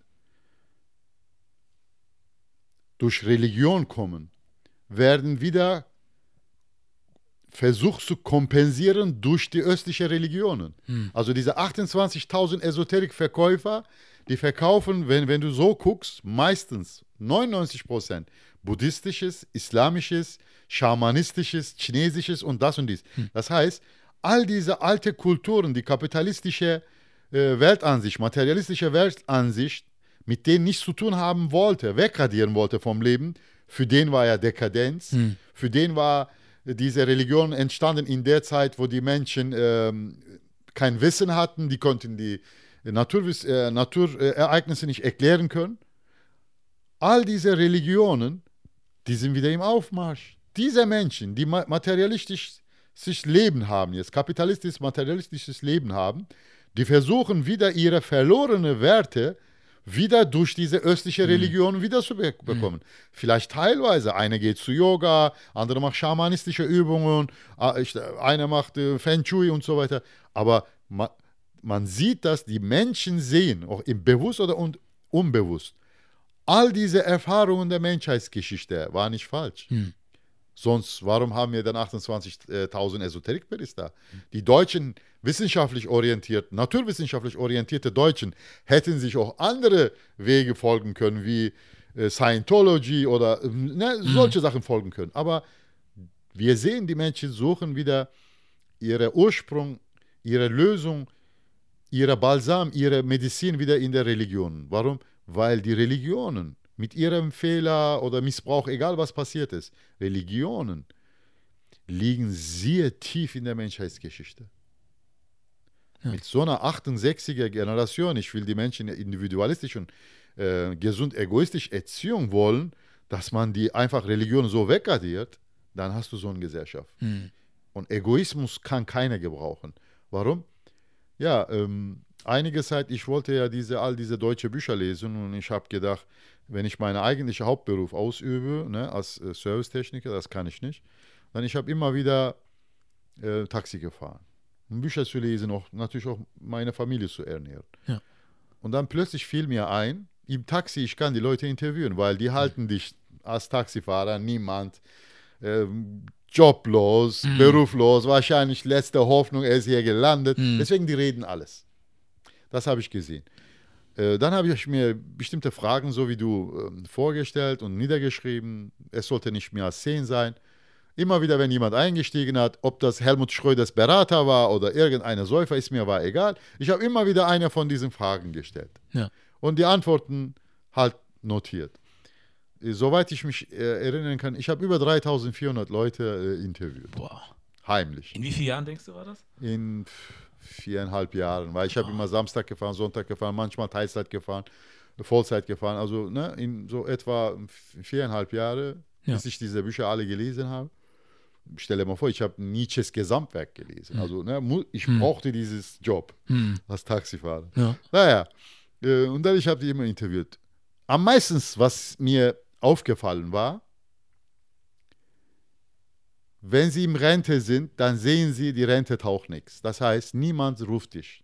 Hm. Es gibt ja diese deutsche Tango, kein Schwein ruft mich an, hm. kein Sau interessiert sich für mich. Ja. Es kann nicht am Telefonrechnung liegen, den habe ich bezahlt. Ich glaube, sowas in der Art. Ne? Ja. Max Rabe hat auch ja. gesungen. Äh, genauso so habe ich gesehen, die weinen. Hm. Ich habe ältere Menschen gefahren, die beste Residenzen wohnen, sehr reich sind, also ne, beste Rente bekommen haben.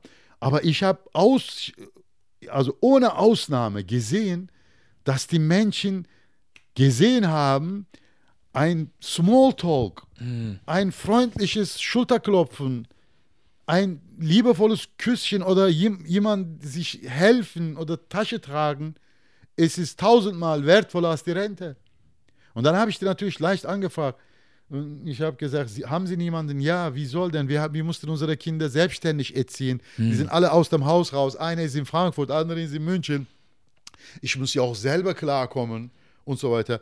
Aber ich habe gesagt, Sie sehen jetzt, dass Sie jetzt diese Rente nicht brauchen. Sie brauchen die menschliche Nähe. Ja, sagt er. Wir haben, eine deutsche Frau hat mir gesagt, alte, 89 Jahre alt. Sie hat gesagt, ja, wir haben auf ein falsches Pferd investiert. Mhm. Mhm. Das heißt, diese junge Generation von heute, der sieht das nicht. Wenn man jung ist, kräftig ist, man denkt, was kann mir passieren? Ich bezahle meine Rente, ich bezahle das und die Zusatzrente, Zusatzzahnversicherung. Nein, Mann, ich habe es gesehen, wenn man alt ist, man braucht keine Rente. Hm. Man braucht Familie, man braucht Freunde, man braucht diese Gesellschaft. Ja. Und das haben die verloren. Äh, ausnahmslos, egal welche alte Menschen ich interviewt habe, in der Hinsicht Fragen gestellt habe, und immer war die die gleiche Antwort. Ja, das war alles falsch. Hm. Und ich kann mich sogar sehr oft erinnern, dass ich sehr viel Trinkgeld bekommen habe von diesen Personen. Und sogar, ich habe teilweise gesagt, äh, sie haben mir 50 äh, Euro gegeben, ne? Ja, ja, ist recht so. Ich habe gesagt, warum? Weißt du, wie lange ich äh, keiner mit mir so geredet hat? Hm. Und deswegen ähm, ich habe da auch diese Erfahrung, was ich von den Büchern gesammelt habe, gesehen. Dass die Gesellschaft, wenn er so sehr egoistisch, nicht multikulturell, so individualistisch erzogen wird, das führt irgendwann zu einer großen Auseinandersetzung. Und dann denkt er nur ich, ich, ich, ich und dann guckt er und nur meine Rasse, eine kurze Lösung für seine ökonomischen Probleme mm. und das führt zu wieder die gleiche, äh, das wird wieder zu gleichen Ergebnis führen. Ja. Da bin ich mir sicher, ja. wenn wir also nicht schnell daran ändern. Aber wenn ich mit Leuten gesprochen habe, also ich habe immer das, das war so ein Gedanke, den ich immer hatte, ähm, weil ich finde, man sagt ja, also aus Geschichte sollte man ja eigentlich lernen. So, man sagt ja zum einen, auch die Geschichte wiederholt sich immer wieder. Das und wenn stimmt. man nicht will, dass sich schlechte Sachen wiederholen, sollte man doch versuchen, aus dem zu lernen, was da war. Und ich bin jetzt nicht wirklich sehr politisch engagiert oder bewandert oder was auch immer, aber durch das, was ich mitbekommen habe, dass man sagt, okay, wie hat das damals im Dritten Reich angefangen? Vieles fängt mit Unzufriedenheit an. Wenn ich dann jetzt sehe, dass in Europa auch eine gewisse ja. Unzufriedenheit entsteht, sage ich mir, oh, könnte da vielleicht, also ich will nicht so weit gehen, aber ich will sagen, kann da nicht wieder was passieren, weil es genau dasselbe auslöse wie das, Unzufriedenheit. Ich höre meistens immer, nein, das kann nie wieder passieren. Doch. Auch dieses, ich habe mit einer Freundin von meiner Mutter mal gesprochen, wo wir darüber gesprochen hatten, als es in Frankreich angefangen hat, mit dieser rechten Bewegung, habe ich gesagt, oh, das könnte was werden. Ja, hier in Deutschland könnte sowas niemals passieren. Wir sehen auch in Amerika. Oder in Amerika zum Beispiel. Es Amer Frankreich passiert, Amerika Absolut. passiert. Es Jetzt ist es auch ein bisschen hier ja. übergeschwappt, aber man hält das immer noch für unmöglich. Ja, der Deutsche ist stur, er will nicht sehen. Auch bei den neuen Produkten, du weißt mhm. ja, wie sehr sich wehren erstmal die hm. Deutschen. Mhm. Erstmal machen sie sich über iPhone lustig, mhm. Bla bla, was soll das und so weiter, aber dann stehen die zur Schlange. Irgendwann dann sehen, das ist hip, mhm. das ist in, dann stehen die zur Schlange. Ja. Aber das ist halt typisch deutsche Mentalität. Erstmal wehrt sich, skeptisch und so weiter. Aber bei solchen Sachen, äh, man soll meiner Meinung nach wie Jesus tun. Ich glaube, Jesus hat gesagt, nicht nach Notwendigkeit suchen, äh, nicht nach Möglichkeiten suchen, sogar das Notwendigkeit sehen und handeln. Hm. Das ist, was wir brauchen jetzt. Nicht nach Möglichkeiten suchen. Wir müssen das Notwendigkeit sehen und handeln. Das Notwendigkeit ist, es passiert wieder die gleiche. Nur, äh, soweit ich weiß, 2017 oder 2018, brandgesetzte Asylantenheim, Anzahl ist 212. Boah. Nur in vier Fällen zu Gericht gekommen, zwei Urteile gegeben. Hm. Bei 200 Fällen. 212. Ja, das heißt, nein, wir müssen die Notwendigkeit sehen und handeln. Du hast gesagt, wenn man von der Geschichte lernt, man macht es nicht die gleiche. Aber die haben das von der Geschichte nicht gelernt. Erstmal das Wort finde ich falsch, Geschichte. Es hm. geschieht gar nichts. Hm. Es ist immer Präsenz. Also viele denken, es geschieht, es ist schon geschehen. Nein, es ist immer Präsenz es gibt keine Vergangenheit in der Hinsicht, kulturelle Hinsicht, in philosophischer Hinsicht. Warum? Es gibt keine Vergangenheit. Weil guck mal, jedes Mal, wenn ich rede, wir sind immer noch hier. Mhm. Es gehen die Stunden, Minuten, egal was dieses Gerät zeigt. Aber es vergeht nicht. Wir erleben die gleichen Dinge, wir reden über die gleichen Dinge oder wir tun die gleichen Sachen, wir versuchen zu lösen oder zu kaputt zu machen. Das heißt, es ist immer Präsenz. Was auch in der Geschichte getan wurde, zum Beispiel, deutsche ähm, Gesellschaft wurde nicht multikulturell erzogen, auch nicht nach der Weimarer Republik wurde nicht multikulturell erzogen, obwohl man hat es gesehen, wir brauchen diese Multikulturalität für die europäische Einheit, für die, mit, äh, für die Handel mit dem anderen, mit Chinesen oder Araber. Hm. Also egal welche Hinsicht wir gucken, wir brauchen diese Multikulturalität. Das heißt, was die da nicht getan haben, ist das geschehen? Nein, es ist heute Präsenz was die damals nicht getan haben, heute vor uns Präsenz. Ja. Das heißt, wenn die in der sozusagen mit dem Wort Vergangenheit, es ist eigentlich nicht vergangen, in der Vergangenheit, wenn man investiert hätte, hätten wir heute nicht in diesem Punkt. Das heißt, es geschieht gar nichts. Es ist immer Präsenz, was wir tun. Hm. Auch was wir jetzt tun, es wird immer Präsenz für Zukunft sein. Leute werden gucken, die Interesse auf Multikulturalität haben oder, oder äh, die, die Sache subjektiv oder objektiv sehen wollen, die werden diese Video anschauen. Dieses Video werde in jeder Hinsicht die Menschen beeinflussen. Egal wie viele, aber werde beeinflussen. Das heißt, was wir gerade tun, es vergeht nicht. Es ist immer Präsenz. Hm. Daher, wir müssen jetzt diese Notwendigkeit sehen und handeln in dieses Land für die Multikulturalität. Wenn wir das nicht tun, auch handelgemäß, wir werden ökonomische Probleme haben. Ja. Ne? Hm. Du meinst ja vorhin, ähm, da, also dass die Politik hoffentlich die Notwendigkeit sieht, was zu machen in der Zeit, in der wir heute sind. Ähm, meinst du aber, also ich frage mich, macht es Sinn, nur darauf zu warten, was die Politik macht, oder müssen wir auch gucken, dass wir aktiver in der Politik werden? Weil ich glaube, solange wir ja. nicht drinne sind irgendwie und für uns spreche. Ich habe das Gefühl, da sind viele Leute da, die da sitzen, ja. die gewisse Sachen, von denen wir sprechen, nicht kennen, nicht wissen, nie gelernt haben.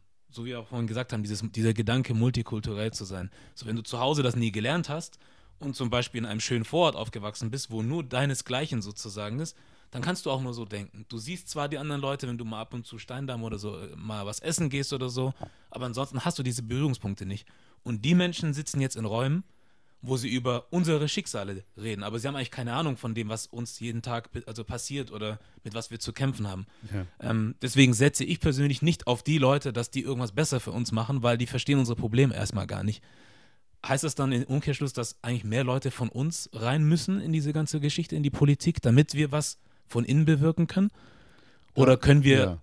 oder können wir nur sagen, oder reicht es von uns zu sagen, wir hoffen darauf, dass diese Menschen, die nicht aus unserer Kultur kommen oder aus unserem, also äh, keinen Migrationshintergrund haben, hoffentlich zur Vernunft kommen, ihren Verstand benutzen und aus logischen Schlüssen dann an gewisse, also auf gewisse Lösungen kommen, die uns allen helfen. Also ich glaube nicht daran, dass wir darauf hoffen können, ähm, dass diese Leute zur Vernunft kommen und sagen, oh, jetzt sehe ich das Problem, das die Leute haben jetzt weiß ich auch, was wir machen müssen. Ich glaube, da können wir lange drauf warten.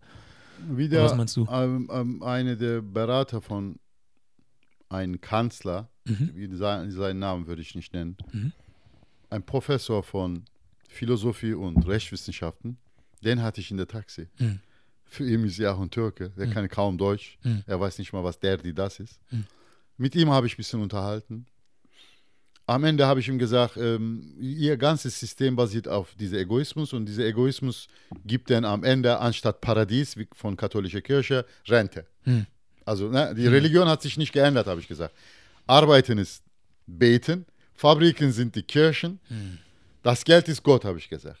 Und am Ende Paradies gibt es nicht, äh, Rente, okay.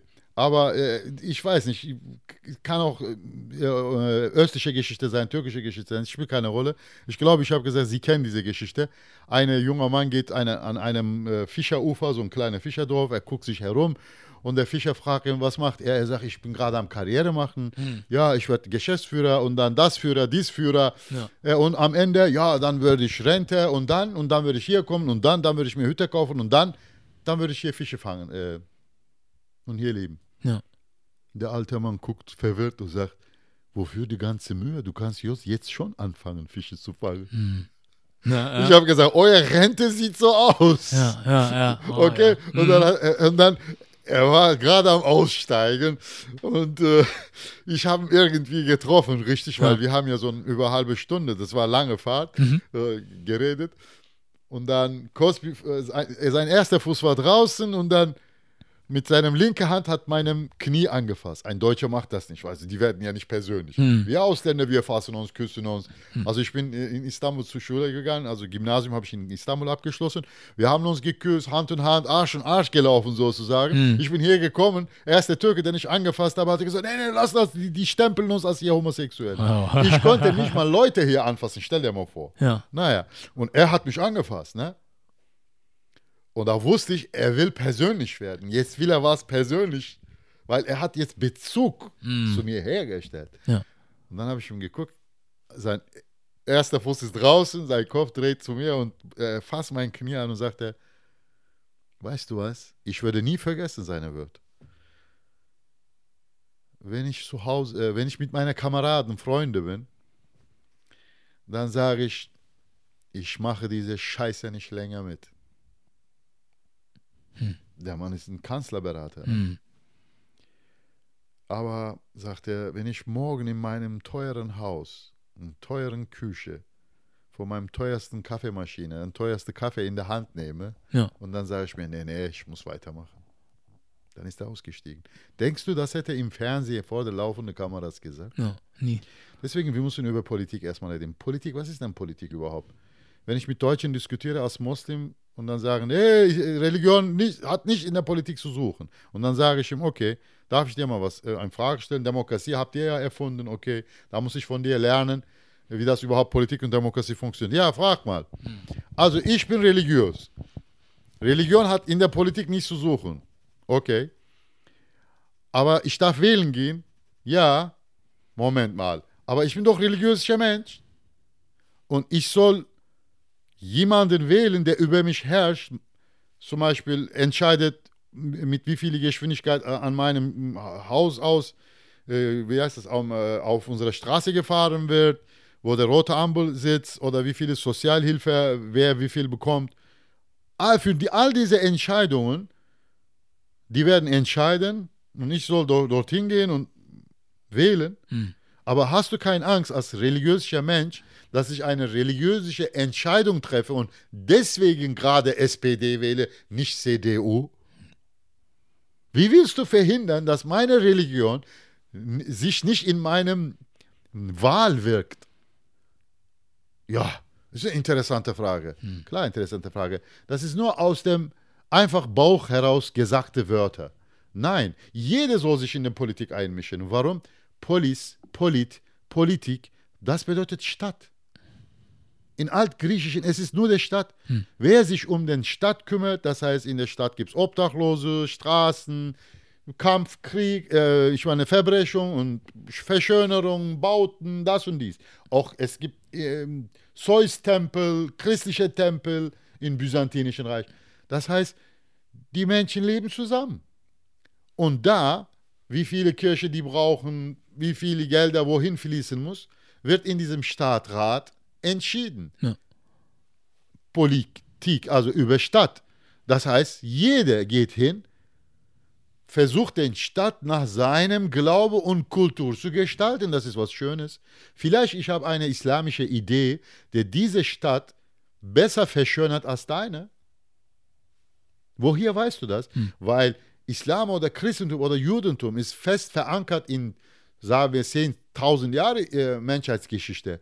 Wir haben ja auch mit den verschiedenen Regierungen zusammengelebt. Gerade Islam 1300 Jahre lang regiert. Das heißt, wir haben Erfahrung als religiöser Mensch. Warum willst du nicht unsere christliche, jüdische oder islamische Erfahrung in den Stadtleben hineinfließt? Nein, weil diese engstirnigen Menschen, die denken, wenn wir Muslimen oder Christen oder Juden in der Politik einlassen, die werden überall so wie Hakenkreuze werden. Mm. Weißt du, ein Wettkampf starten, wo kommt äh, Halbmond, wo kommt David? Mm. Nein, ja. darum geht es nicht. Nein, ja. jeder Mensch, der in einem Stadt lebt, also ich fühle mich zum Beispiel nicht als Deutscher oder als Türke hier jetzt. Ich fühle mich als Hamburger. Ich mag diese Stadt. Hier bin ich Hamburger. In Istanbul ich bin ich bin ein Istanbul. Ich bin auch da kein Türke. Hm. Ich identifiziere mich so wie meine Geschichte in der islamischen Geschichte. Man hat sich mit dem Stadt identifiziert. Okay? Ich identifiziere mich mit diesem Stadt. Ich bin ein Hamburger und ein religiöser Hamburger. Deswegen würde ich gerne meine religiösen Ideen sich hineinfließen. Ja. Aber andererseits, ich profitiere auch von den deutschen, europäischen Ideen. Den werde ich auch ein bisschen zusammenmischen vielleicht. Aber wir müssen so oder so egal wie, uns in den Stadtleben einmischen. Hm. Das ist, was ich unter Politik verstehe. Ja. Okay? Das heißt, ich muss, wenn ich mich in die Stadtpolitik einmischen wollen, will, als Moslem, ich muss auch Jazzclubs besuchen. Hm. Ja. Okay. Weil Stadtleben bedeutet nicht so wie diese Endstirnige, mhm. da ist ein Staatsrat, Politiker, ich gebe dir mal meine Stimme gegeben, doch haben die da keine Parkplätze erschaffen und Parkhäuser gemacht. Nein, Mann, das ist mhm. doch ein endstirniger Stadtleben. Nein, ich muss auch die Jazzclubs besuchen und gucken, wie viele Jazzclubs wir haben. Vielleicht haben wir weniger Jazzclubs. Und dann gehe ich als Muslim und sage, Islam in Islam, zum Beispiel Musik ist eine fest verankerte Kultur. Und dann sage ich, wir brauchen Jazz. Und die sagen, na warum? Du bist doch ein Türke. Mhm. Ich sage, nein, ich bin Muslim. In Islam ist der, äh, äh, Musik ist sehr fest verankert. Ja. Ich will dir jetzt nicht lange drum herum erzählen, wie fest verankert ist. Mhm. Deswegen, wir brauchen Jazzclub. Er wird sich schockieren. Das meine ich. Mhm. Wenn du Afrikaner bist, dann gehst du halt in den Stadt. Guckst du, ob zum Beispiel genug afrikanische Läden gibt. Weil Anzahl der Afrikaner ist ja bestimmt, wissen wir wie viele. Aber dann gucke ich mir, es gibt nur zwei Geschäfte für Friseur, besonders für die afrikanische Friseur. Und da stimmt ja was nicht. Oder Essen, Musik, Kleider, egal was. Oder ich gucke meine Umgebung. So sagen, wenn ich sehe, die anderen leiden, die Deutschen, die Atheisten, ja. die werden nicht anerkannt, die werden nicht respektiert, die dürfen nicht mehr reden, weil die hier so viele Muslimen oder Christen wohnen. Dann setze ich mich für die Atheisten ein. Warum? Das ist genauso in islamischer Kultur fest verankert. Hm dass die Atheisten auch ihre Ideen, ihre Glaube offen sagen sollen. Warum? Wenn du nach Bagdad gehst, Junior, von 11. Jahrhundert, du würdest Bibliotheken finden mit voller Bücher. Hm. Der Abteilung heißt, heißt Ihtijajat. Halt. Das bedeutet, der Sultan Harun Rashid hat Materialisten, damals nennt man die Dehriyun, von überall von den ne, Nachbarländern geholt. Christen, Juden, egal welche Art Denker, mhm. er hat die geholt.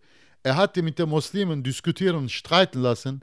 Und all diese Streiten hat er niederschreiben lassen. Mhm. Mit denen hat er seine Bibliotheken beschmückt. Ja. Das heißt, es ist fest verankert in meinem Kultur, dass sogar eine Ungläubige seine Glaube vertritt. Dass er offen in eine muslimische Straße, weißt du, dafür eine Werbung machen kann, dass er reden kann, dass, dass er in der Moschee kommt, dass er mit mir diskutiert. Das heißt, ich als religiöser oder unreligiöser Mensch, wenn ich Politik machen will, ich soll mich nicht von diesem Beschränktheit erstmal, ich soll mich von diesem Beschränktheit befreien, indem ich nur Wahlzettel bekomme und dorthin gehe und wähle. Nein, Mann ich muss aktive Politik treiben. Das heißt, ich muss von Jazzclub, von Restaurant, Anzahl der Afrikaner, alles, was mich betrifft, ja. mich einmischen und halt mich in, in, in eine Aktion setzen und meine Leute motivieren. Mhm. Zum Beispiel hier, ich habe in diesem Apartment, habe ich mich direkt mit meiner Nachbarschaft ne, so kontaktiert, geredet. Mit manchen habe ich weniger, mit manchen habe ich mehr Kontakt. Das heißt, wir wissen, wie es ihm geht, egal von welcher Kultur oder Religion er kommt. Wenn er was braucht, na, ich gehe hin. Wenn ich was brauche, dann frage ich ihn. Das heißt, ich treibe meine Politik hier. Hm. Ich gehe zur Schule und dann rede ich auch. Ich sage, ich habe den Lehrmaterial gesehen, aber das ist falsch. Und das fördert nicht die Multikulturalität ja. und so weiter. Und sogar äh, letztes Mal habe ich gesagt, ähm, ich möchte, dass ihr auch ein bisschen mehr deutsche Philosophie erzählt. Und da war eine türkische Lehrer. Ich habe mit ihm gesprochen und ich habe ihm von diesem kleinen Buch erzählt von Martin Heidegger, äh, was heißt Denken. Und dann habe ich ihm erzählt, wie man das an den Kindern so äh, erzählen kann, so 10-, 12-Jährigen, mit den Aufregen, so äh, deren Blick auf deutsche Philosophie sieht und so weiter. Er war erstaunt. Er hat gesagt, interessierst du dich? Ich habe gesagt, natürlich, ich bin Moslem, ich interessiere mich auch die Gedanken der anderen. Ja. Und er hat dieser Martin Heideggers Buch von mir genommen, hm. die erste Paragraph mit dem Kinder durchgemacht, was heißt Denken. Hm. Als Denkspiel und den so ein bisschen bekannt machen, deutsche Kultur, als türkischer ähm, Lehrer in der Grundschule. Ja. Und er sagt, ich habe super Feedback bekommen von den äh, Jungs, ja. Türk oder Ausländer. Mhm. Warum? Weil keiner bis jetzt die mit der deutschen Philosophie konfrontiert. Daher, das nenne ich Politik. Hm. Diese Art von Politik muss äh, die Immigranten und Ausländer hier treiben. Ja äh, so wie du sagst, an den Parteien habe ich meine jegliche Glauben verloren. Ich wähle seit Jahren keine mehr. Hm. Ich treibe Selbstpolitik. Ich hm. bin der Meinung, es ist wirklich engstirnig zu glauben, dieses Wahl, dieses Ergebnis, was ich da gebe, dass die Gesellschaft ändert. Daran habe ich meine äh, Glaube verloren, weil die Leute, die das treiben, die haben keine Ahnung von Philosophie, keine Ahnung von Multikulturalität, so wie du gesagt hast, die, die, die wohnen schon irgendwo, dass die noch nie einer wahrscheinlich Ausländer gesehen haben, mhm. so wie dieser Typ von der Deutsche Bank, der Chef gesagt hat, mhm. Türken, Gemüsehändler und so. Oh. Daher, ähm, ich glaube wirklich, die verkehren nur äh, wie mit dem Lobbyisten in Berlin. Mhm. Letztes Mal wollte CDF sogar de, deren Namen preisgeben, wer mhm. die Lobbyisten sind. Mhm. Das wurde sogar verboten. Oh, yeah. Die dürften nicht mal äh, die Namen der Lobbyisten geben, die mit den Politikern verkehren dauernd in Berlin. Ja. Das heißt, die sind wirklich äh, Stück für Stück, die haben sich von uns getrennt. Ja. Daher, wir müssen uns als Deutsche, als Türke, als Moslem, egal was wir sind, wir müssen unsere Politik jetzt hier auf der Straße, zu Hause, am Arbeitsplatz selber treiben. Ich tue selber auch. Ich versuche auch an meinem Arbeitsplatz arbeitsrechtlich, multikulturell rechtlich, überall mich einsetzen. Wirklich. Ja. Ich lege mich mit Leuten an. Ich habe mich so oft unbeliebt gemacht, hm. nur um dieses ähm, ne, Multikulturalität zu überwinden. Ja. Auch in gewisser Hinsicht arbeitsrechtlich ja. habe ich mich mit denen angelegt. Ja. Das nenne ich Politik. Ja. Das glaube ich nämlich auch, dass das super wichtig ist. Davon sehe ich wenig und ich glaube, man denkt irgendwie einmal oder ich weiß nicht wie viel mal im Jahr, zweimal im Jahr oder so hast du so einen Moment, da wirst du zur Wahl gebeten, dann gibst du deinen Zettel ab und jetzt hast du deine Pflicht getan als Bürger. aber du siehst viel zu wenig Menschen, die dann wo, wo halt die Frage ist, was machst du danach? Weil einfach nur zu sagen, ich gebe, du hast es ja gesagt, du gibst einen Zettel ab, irgendwas wird entschieden und wir hoffen dann, dass die das machen, was die uns vorgesch hier vorgeschwebt haben. Oder von wegen, wir machen ja. das. Und nachher bist du also sauer drüber, dass du nicht dein Ergebnis hast oder das, was du wolltest, weil die nicht geliefert haben. Aber wo ist deine eigene Verantwortung? Das hängt auch damit an, Junior, mit der Qualifika äh, Qualifikation. Mhm. Das heißt, äh, die moderne naturwissenschaftliche Welt mhm. mit der Kapitalismus hat sich für die Qualifikation entschieden. Das heißt, jeder hat seinen Beruf. Er soll nach seinem Beruf gehen. Ich bin Bauarbeiter, ich soll bauen. Andere Automechaniker, er soll reparieren. Aber Politik lassen wir dann auch den Professionellen, hm. angeblich das ist deren Beruf, ja. ob die alle Politikwissenschaften studiert hätten, hm. naja, den lassen wir. Deswegen, die haben noch ihre, so wie die Verbraucher erschaffen haben, du weißt ja, manchmal zum Beispiel Telekom-Chef ähm, redet im Fernsehen und sagt, äh, wir erwarten nächstes Jahr 10 Millionen mehr Kunden. Und keiner fragt sich, wie. Das heißt, die haben die Masse so weit bearbeitet, er weiß ganz genau, wenn auch nicht 10 ist, 9 Millionen neue Kunden würden wir gewinnen.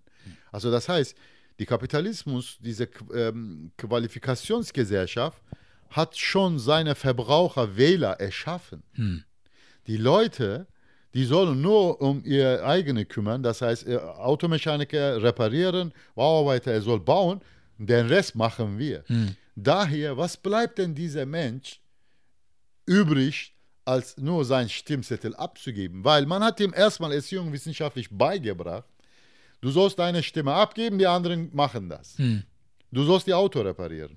Aber du sollst äh, gleichzeitig sehr, äh, wie heißt es, kluger, weltoffener Bürger sein. Wie soll ich das machen? Wenn ich acht Stunden lang Auto repariert habe und nur diese Werkzeuge hin und her geschlappt habe, komme ich nach Hause, ich bin erstmal platt. Hm. Und dann äh, das System drückt mir eine Bier in der Hand. Mm. Das heißt, trink das, ja, schalte mal ein bisschen runter und dann kommt Netflix-Besuch no. als Nachbar. Sagt, hey, hallo Nachbar, ich habe was zu erzählen. Ja, mm. sage ich, erzähl mal. Aber ich habe 20 Folgen zu erzählen. Ja, wenn es so spannend ist, ich habe ja Bier, also dann erzähl mal. Dann höre ich erstmal Netflix. Mm. Wann würde ich denn dieser aufgeweckte Bürger sein, nachdem all ich diese Sachen erledigt habe, gearbeitet habe, eingekauft habe, mich gewaschen habe und, und, und. Also mir bleibt ja diese acht Stunden, acht Stunden schlafen, acht Stunden arbeiten, zwei Stunden unterwegs verbracht. Also mir bleibt ein paar Stunden. In diesen paar Stunden, was soll ich machen? Netflix und Bier abgeben? Oder wenn ich Operngänger bin, sagen wir, ich gehe zu Oper und dann habe ich Wein. Oper abgeben, Wein abgeben, mich in der Politik einmischen und gucken, ob die richtig regieren. Oder mich an die Meinung der anderen überlassen, so wie die Semi Deluxe sagt. Hm. Also zehn, äh, zehn äh, Berater, aber keine eigene Meinung. Ja. Das heißt, ich überlasse mich auf der Meinung der anderen, gucke mir CDF an. Ne, CDF gefällt mir nicht, dann gucke ich WDR. Äh, das passt mir auch nicht, dann gucke ich mir ein AfD-Video in YouTube. Nein. Das heißt, diese kapitalistische Gesellschaft, der auch qualifiziert hat, die Menschen, also Schubladegesellschaft, sozusagen Kastensystem von India haben wir erschaffen. Mm. Mhm. Erschaffen hat, aus mir eine, sehr beleidigend finde ich das, Otto-Normalverbraucher. Ich bin Otto erstmal mm. und dann Normalverbraucher. Ja. Also Verbraucher, ich verbrauche nicht, produziere nicht. Mm. So eine beleidigende Person hast du aus mir gemacht. Otto bin ich, Normalverbraucher bin ich. Und dann, mir bleibt nur diese zwei, drei Stunden. Und dann wie soll ich das machen? Was mache ich denn? Ah, ich habe meinen Job. Ich überlasse den SPD. Ja, das war gut. Ich gebe meine Stimme an ihm ab. Je mehr wir egoistischer werden, je mehr wir Qualifikationsgesellschaft werden, desto mehr haben wir Fachidioten, desto mehr haben wir egoistische Menschen, die nur mit einer Stimme Deutschland retten, nur mit einer Spende Afrika retten hm. wollen. Hm. Nein, das ist falsch. Ich finde, Demokratie ist auch zu Ende gekommen. Humanismus und Demokratie ist die Erfindung der, ich finde, egal was die sagen, le, ähm, letzte 50 Jahre. Und ich finde, Demokratie hat sich nicht entwickelt. Hm. Europäische Art von weißer Humanismus hat sich auch nicht entwickelt. Ich finde, genauso wie die Produkte, iPhone und alle anderen, wir sind Ende mit der Demokratie, kapitalistische Demokratie und Humanismus. Wir müssen jetzt an, an ein neues Produkt äh, unserer Blick richten. Wir müssen wirklich eine, was Neues finden. Hm. Bis wir was Neues finden, eine neue, bessere Regierungsart. Warum? Ja, weil alles entwickelt sich. Die Natur entwickelt sich, alles entwickelt sich. Aber unsere Demokratie und Humanismus entwickelt sich gar nicht. Hm. Seit über 50 Jahren wird uns weiß gemacht, Demokratie, Demokratie. Nein, ich finde, die ist vorbei mit der Demokratie. Wir, muss, wir brauchen, wir müssen nach einem besseren System streben. Keine Ahnung, Beispiele gibt es in Star Wars und so hm. weiter, ja, der Kanzler. Aber wir müssen wirklich nach einem besseren streben. Bis dahin, deswegen sage ich, wir müssen anfangen, starten, unsere eigene Politik zu machen. Das heißt, zu Hause erstmal rausgehen, in die Wiese gehen, mit den Menschen reden, weißt du, um Nachbarn kümmern und deine Mutter anrufen, hm. egal in welcher Altersheim ist, sie besuchen, egal wie lästig sie ist, ihr Gefühl geben, wir sind eine Familie, jemanden lieben, leiden lassen. Wir wollen nicht mal leiden. Ich hatte eine Lady in der Taxi, ich gebe immer Taxibeispiele. Ja, Taxifahrer. Ja. Ist doch schön. Komm immer an. Experten reden. Heute redet der Taxifahrer. naja. Und sie war so um die, äh, fast so kurz vor 30 wahrscheinlich. War kurz vor dem Weinen. Klar. Wir kennen ja unsere Gesellschaft. Du darfst nicht in ein Taxi weinen. Du musst warten, bis du aussteigst und gehst. Ich habe natürlich direkt an die Seite gefahren. Angehalten. Hat sie angeguckt. Sie guckt mich an. Ich habe gesagt, Sie wollen doch weinen. Weinen Sie, verdammt nochmal, habe ich gesagt. Dann hat sie geweint. Mm. Aber wie lo losgeheult mm. und so. So ein hübsche Mädchen. Ich habe sie weinen lassen. Es tut mir leid. Also ich habe nein, nein, nein, nein, ich habe extra gemacht. Ich habe eine Seite gefahren. Ich wollte, dass sie weinen. Sie hat geweint. Ich habe gesagt, warum weinen Sie? Ist das ein Liebeskummer? Ja, ich habe ihn erwischt. Und ich habe gesagt, was willst du jetzt machen? Ja, ich werde mich volllaufen lassen, trinken, nie wieder lieben und das und dies, bla bla. Mm. Hat sie erzählt. Und vergessen und an mich denken. Immer dieser Egoismus, Individualismus. Ich kann mich selbst retten und das und dies. Hm. Ich habe gesagt, ich habe Ihre europäische Version gehört. Ich, Sie sehen, ich bin Ausländer. Jetzt erzähle ich Ihnen eine ausländische Version, wie hm. wir hm. die Sache sehen. Lieber Kummer. Da war sie noch, natürlich so ein bisschen, na, nachdem sie erzählt hat, geweint hat, so ruhig. Ja, ja äh, gerne. Ich habe gesagt, es gibt einen Philosoph, aus äh, Mittelanatolien, 11. Jahrhundert, Mevlana, also in europäischer äh, Kultur, äh, wenn man über Osten und Islam redet, äh, besonders Anna-Maria Schimmel zum Beispiel, sie war auch, ähm, äh, ähm, sie hat sich sehr von ihm beeinflussen lassen. Mevlana ist ein Begriff. Hm. Derwischen, Rumi und so weiter. Mevlana Jalaluddin Rumi heißt der Mann. Rumi oder Mevlana, er ist ein sehr berühmter Mann, weltberühmt. Er lebte im ähm, 11. 12. Jahrhundert okay. ähm, in äh, Seldschukenreich, also vor dem Osmanen gab es in Anatolien Seldschukenreich. Osmanen sind nur, ähm, hat, was die angefangen haben, weitergemacht. Ja. Ähm, und er war da auch ähm, Derwisch, Mystiker und Philosoph, Gelehrter, also sehr großer Mann, Philosoph, ein muslimischer Philosoph. Ich habe ihr gesagt, Mevlana sagt, wenn die Erbsen in die kochende Wasser geworfen werden, die schreien. Das ist meine Ende, ich brenne. Weil, ne, das ist ja kochende Wasser. Hm.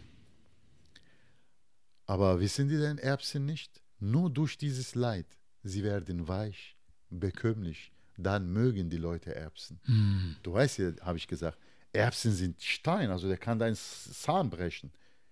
Nur wenn die gekocht werden, werden die so weich. Eigentlich Erbsen in der Natur wie Stein hm. hart ich habe gesagt, in unserer Kultur, Schmerz ist ein Faser, ein Prozess, in, gerade in solche Schmerzen.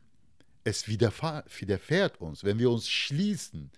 Dieser Schmerz wird uns nicht weich machen, menschlicher machen. Nein, wird er nicht.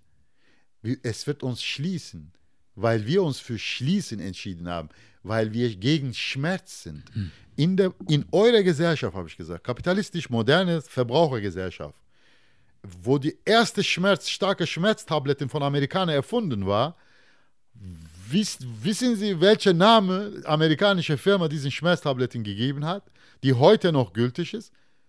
Painkiller. Hm. Ja. Also Kapitalismus durch Anfänge der äh, philosophischen Richtungen wie Epikurismus, Utilitarismus, Hedonismus hat sich für nur Genuss entschieden. Also demokratische Gesellschaft, kapitalistische Gesellschaft sollte nur auf Genuss basieren. Alles, was Genuss auslöst, sollte legitimiert werden, äh, sobald den anderen nicht verletzt. Hm. Und Schmerz sollte unterdrückt werden und am besten von der Welt wegradiert werden. Daher der Name der Tablette, also. Painkiller. Ja. Ihr seht den Schmerz nicht als etwas, der aus uns was Besseres macht, uns entwickelt, sondern ihr seht das als Schmerz, als Problem, der nicht zu Leben gehört. Mhm.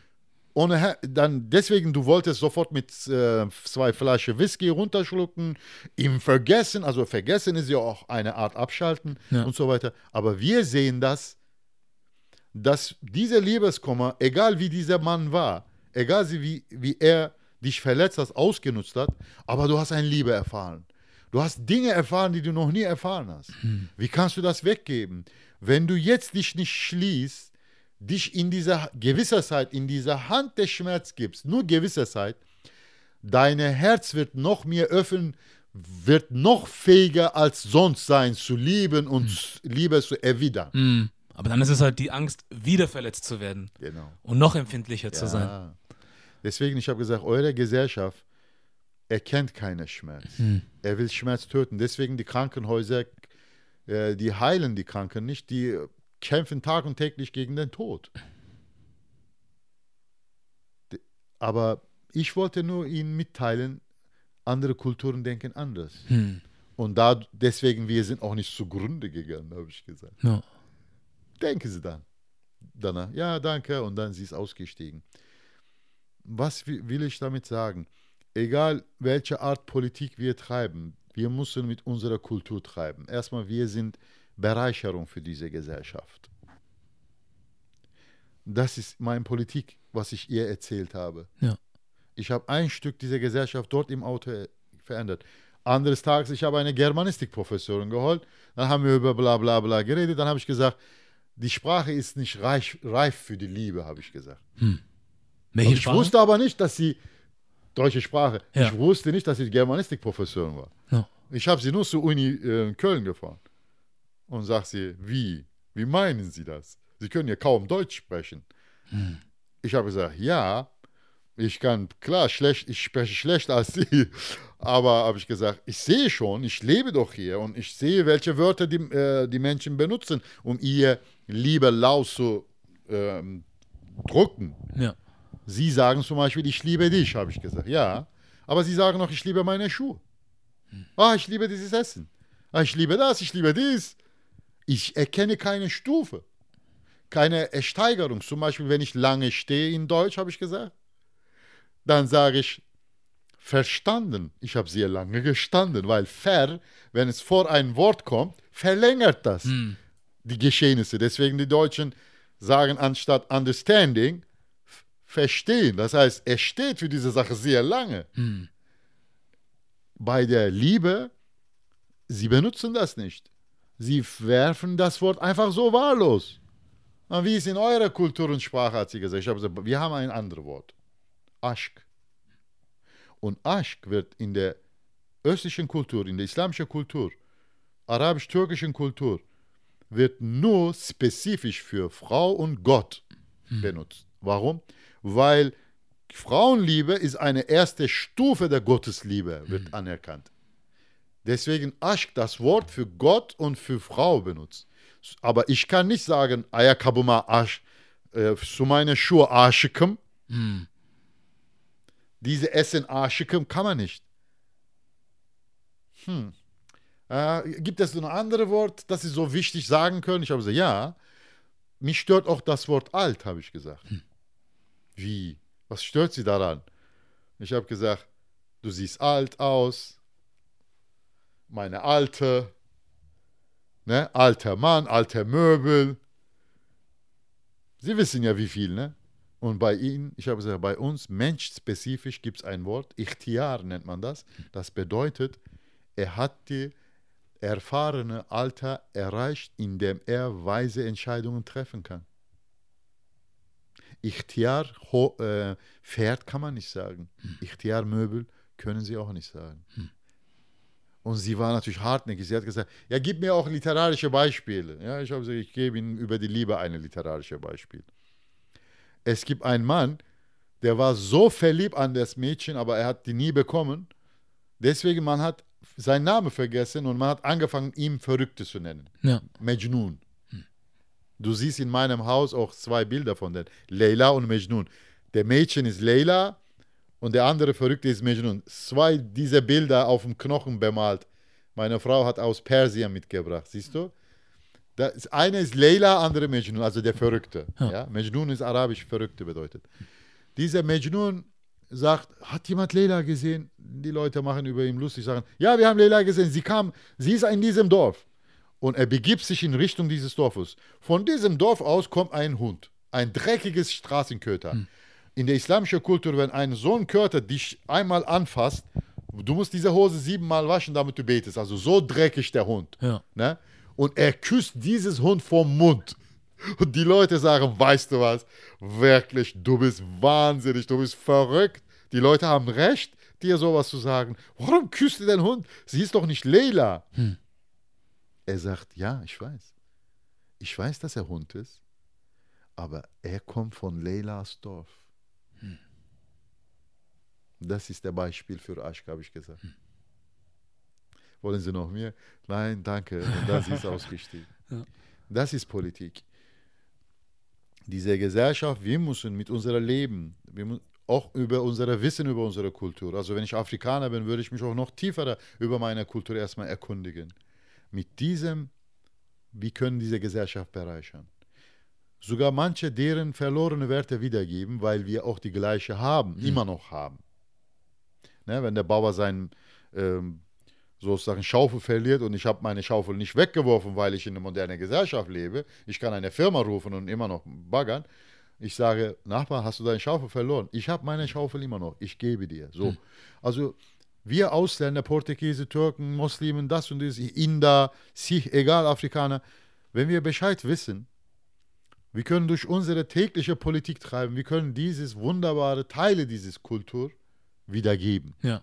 So wie ich in diesen paar Beispiele gemacht habe. Ja. Wenn wir diese Art von Politik treiben, wir können diese Gesellschaft langsam von dieser qualifizierte, verbrauchende, sich äh, immer zurückhaltende, egoistisches Leben langsam befreien. Ja. Sonst wär, werden wir niemals diesen Egoismus, diese Verbraucherkultur, diese Qualifikations-, diese Schubladegesellschaft durch diese Wählerei niemals verhindern können. Hm. Ja, aber man muss halt dann die, die, die, auch den Wert sehen, ne? An dem, was die Leute mitbringen oder sehr was die Leute schön. haben. Du hast sehr, was sehr Schönes gesagt, hm. Wert. Hm. Also in der unserer Kultur, wo wir hier kommen, Afrika, Asien und China, weißt du, was das Wert ist? Wert bedeutet, für andere auf sein eigenes Recht verzichten, heißt hm. das. Für andere auf seine sein eigener Wert, äh, eigene wichtige Sache, egal Geld und alles, verzichten, nur für die andere. Das findet afrikanisch, japanisches, türkisches, islamisches, hinduistisches, christliches Kultur wertvoll. Hm. Okay, was ist wert und wertvoll in, in der kapitalistischen Gesellschaft? Vorsichtig den Preis bestimmen. Hm. Arm ab, ja, 3000 äh, Euro muss er bekommen für den Arm ab versicherungstechnisch. Vorsichtig den Preis. Ich habe sein Glas kaputt gemacht. Was kostet diese Art von Glas? 3 Euro. Also ich ersetze 3 Euro und die versetzte Zeit. Er konnte dieses Glas in der Zeit nicht benutzen, also nochmal 3 Euro drauf. Nachbar, verstehe mich nicht falsch, hier seien 6 Euro oder hier meine Versicherungskarte. Das ist leider die Wertvorstellung dieser, dieser Gesellschaft. Vorsichtig den Preis bestimmen. Hm. In, in unserer Kultur bedeutet, für die andere auf sein eigenes Recht verzichten. Mhm. Siehst du, wie unterschiedlich das ist? Ja.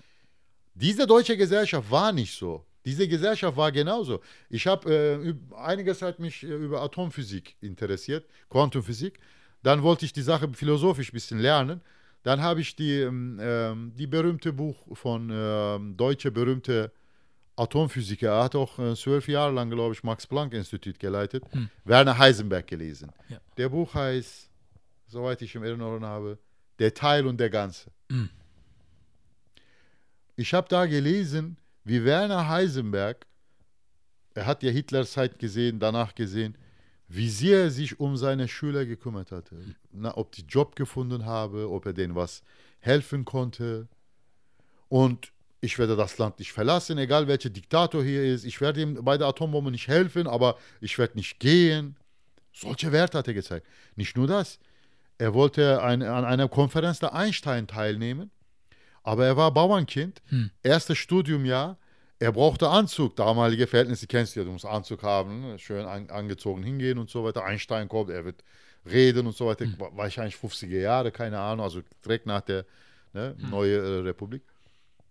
Sein Vater hat ihm mit seinem letzten Bauerngeld, Holzfäller, einen Anzug gekauft. Er ist mit dem hingegangen, an der Konferenz teilgenommen und in einem Bauernhof wieder geschlafen. Und dann nächsten Tag, er wollte spazieren, glaube ich, oder sowas. Und er kam zurück, da war sein Anzug geklaut. Hm. Er sagt, von meinem Vaters hart verdiente Geld war das. Ich bin zurückgegangen, ich bin nicht zur Uni gegangen. Ich bin jeden Morgen bei einem anderen Bauer als Holzfäller gearbeitet, bis ich die, das Geld für den Anzug gesammelt habe und diesen Anzug wieder neu gekauft habe. Damit mein Vater und meine Mutter, ja, die, die, werden ja sehen, ob ich in diesem Schrank diesen Anzug habe oder nicht. Hm. Bis, ich, bis dahin, ich habe meinen Vater belogen und als Holzfäller gearbeitet, sagte er. Ich kann dir solche Beispiele auch von deutscher Geschichte geben. Deutschen waren damals auch in kaiserlicher Zeit, äh, Zeit sehr stark. Aber in der Zeit sogar solche Dichter wie Goethe, sagen wir Rainer Maria Rilke, haben über andere Kulturen, über Muslimen, über die erste Versen, die Mohammed von Gott bekommen hat, Gedichte geschrieben. Hm. Goethe durch, äh, über Hammer Prugstall, der andere Deutsche, sich über Osmanische Reich interessiert. Os osmanische Gedichte haben der auf Deutsche übersetzt und so weiter. Das heißt, die, die Deutschen sind nicht heute reich. Gestern waren die auch reich.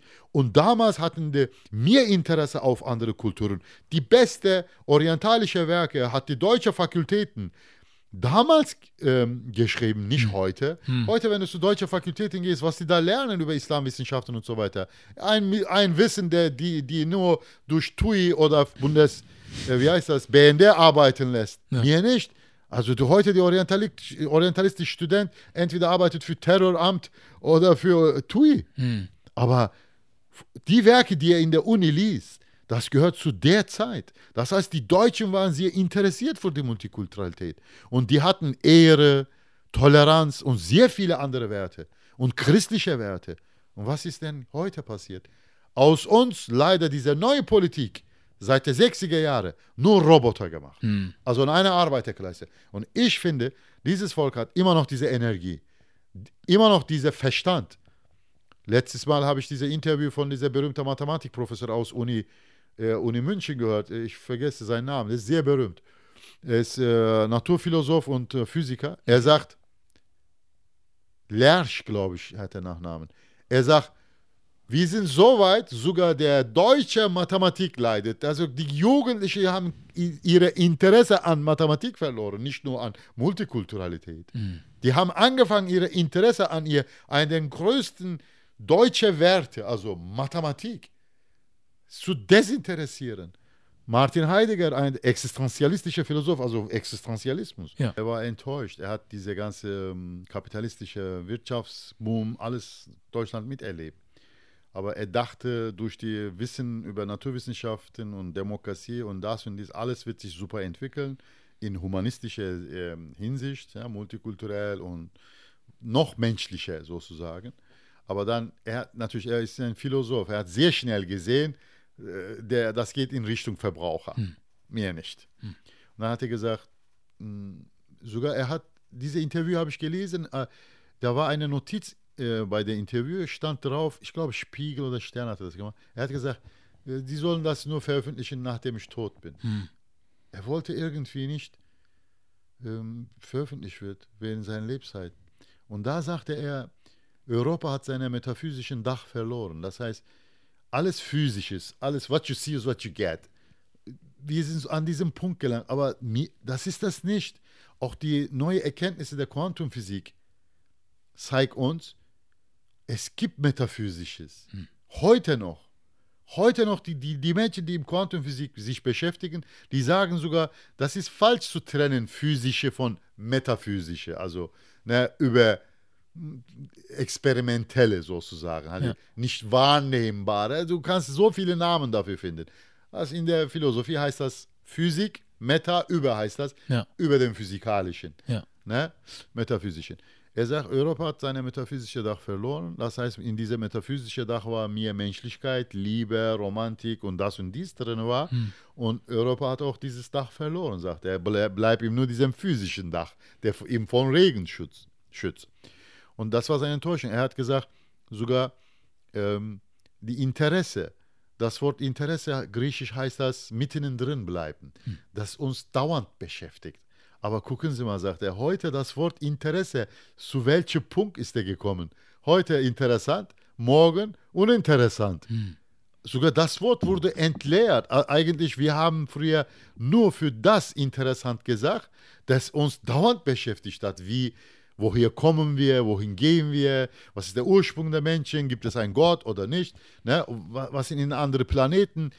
Und das war interessant. Für diese Sachen wurde dieses Wort benutzt. Und heute modische Sachen, industrielle Sachen, Handys, oh, interessant. iPhone 4, ah, nicht mehr interessant. Mhm. Weil wir haben jetzt iPhone 10. Und sagt er, diese Art vom Leben ist nur verschwenderisch, Verbraucherleben. Es kann uns nur ein Gott retten, sagt er Ende der Interview. Der Mann, der mhm. gottlos gehalten wurde, naturwissenschaftlich gehalten wurde, modern Atheist gehalten wurde, am Ende hat er gesehen, dass Stück für Stück viele gute, schöne deutsche, europäische Werte verloren gehen. Hm. Sprachen verloren gehen im Namen Nationalstaaten zum Beispiel. Sehr viele Dialekte hat Deutschland verloren, Frankreich verloren, Italien verloren. Sehr viele Sprachnuancen verloren gegangen, nur weil man sich ähm, Nationalstaaten entschieden hat, von A nach B, Z, jede Deutsche, Franzose oder Italiener sollte gleiche Erziehung genießen, also gleiche Sprache lernen, gleiche Grammatik lernen, gleiche Geschichte lernen, gleiche Musik lernen. So haben die sogar aus ähm, ähm, Menschen Massen gemacht, also Massendeutsche, Massenfranzose gemacht. Aber früher gab es das nicht. Hm. Die hatten ja Dialekte, die Nuancen, andere Sprache sogar, also teilweise keine Ahnung, wie viele Sprachen in Deutschland nur verloren gegangen. Hm. Also das heißt, ihre eigene, nicht von Ausland transportierte wie Türkisch, Afrikanisch, sondern ihre eigene Multikulturalität hat Europa verloren. Hm. Deutschland hat ihre eigene Multikulturalität verloren. Viele Sprachen, Dialekten sind zugrunde gegangen hm. dadurch. Auch Religionsunterschiede, christliche Unterschiede zugrunde gegangen. Erfahrungen zugrunde gegangen. Durch die äh, qualifizierte Industrialisierung Handwerker äh, zugrunde gegangen. Du siehst hier selber in Jungfernstieg außer Alsterhaus. Welche Tante Emma Laden geblieben? Hm. Also ich bin Muslim und trinke auch nicht. Aber die deutsche Kneipenkultur haben wir verloren. Früher die Deutsche äh, zur Kneipe gegangen, nach der Feierabend so ein bisschen sich ausruhen, mit dem, ne, die dort drin sind, bisschen Gedanken tauschen, Witze machen und einen Sekt nehmen und dann schön nach Hause gehen mhm. und schlafen. Ja. Das war eine Kultur. Mhm. Und deswegen die Fenster waren ein bisschen verdunkelt, blau, grün und so weiter. So ein bisschen private Atmosphäre. Mhm. Und da fand ja auch diese familiäre, freundliche statt in dieser Kneipe. Und die, wir haben jetzt deutsche Kneipe verloren. Wir haben Verbraucherkneipen. Ich weiß jetzt Name, als ob sein Name Alex heißt.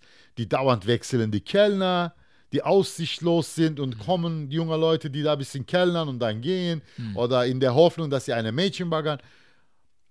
Und wir haben Massen McDonalds, Massen das, Massen dies, aber die deutsche Kneipenkultur sogar verloren gegangen.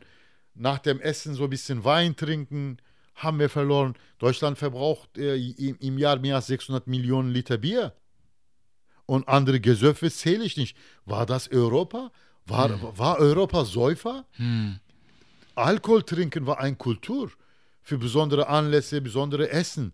Heute waschen äh, also die Deutschen sich regelrecht mit Alkohol. Warum? Mhm. Weil diese Metaphysik verloren haben. Daher, ich als Moslem sehe auch, dass ein großes Stück deutscher Kultur verloren geht. Ja.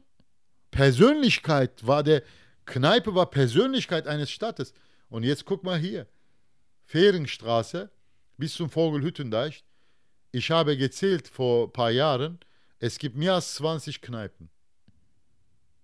Alkohol-Gesöff-Laden wie Kiosk, aber eigentlich die sind alle, hm. alle Gesöff, die verkaufen alle Gesöff. Ja. Und, das hab, und dann habe ich die, hier die wohnende Einheimische ein bisschen angesprochen. Ich habe gesagt, wird das hier so viel getrunken? Haben die gesagt, na, seitdem die Studenten hier eingezogen sind, alle Läden basieren auf Alkohol. Hm. Ist das eine deutsche Kultur? Hm. Wo reitet diese Gesellschaft? Hm. Kann man sich nur mit Alkohol amüsieren? War das Europa? Hat sich damals mit Alkohol amüsiert? Die ähm, äh, pöbeln Muslime, weil die gegen Alkohol sind. Aber war auch deren Vorfahren so alkoholisiert wie jetzt? Das ist halt auch die Frage, die ich mir gerade selber stellen wollte, dass man sagt, man hat ja Angst auch vor, vor anderen Kulturen oder gerade jetzt auch heute vor der muslimischen Kultur, Religion, weil man Angst hat, dass gewisse Werte und Dinge verloren gehen, die man hier hat.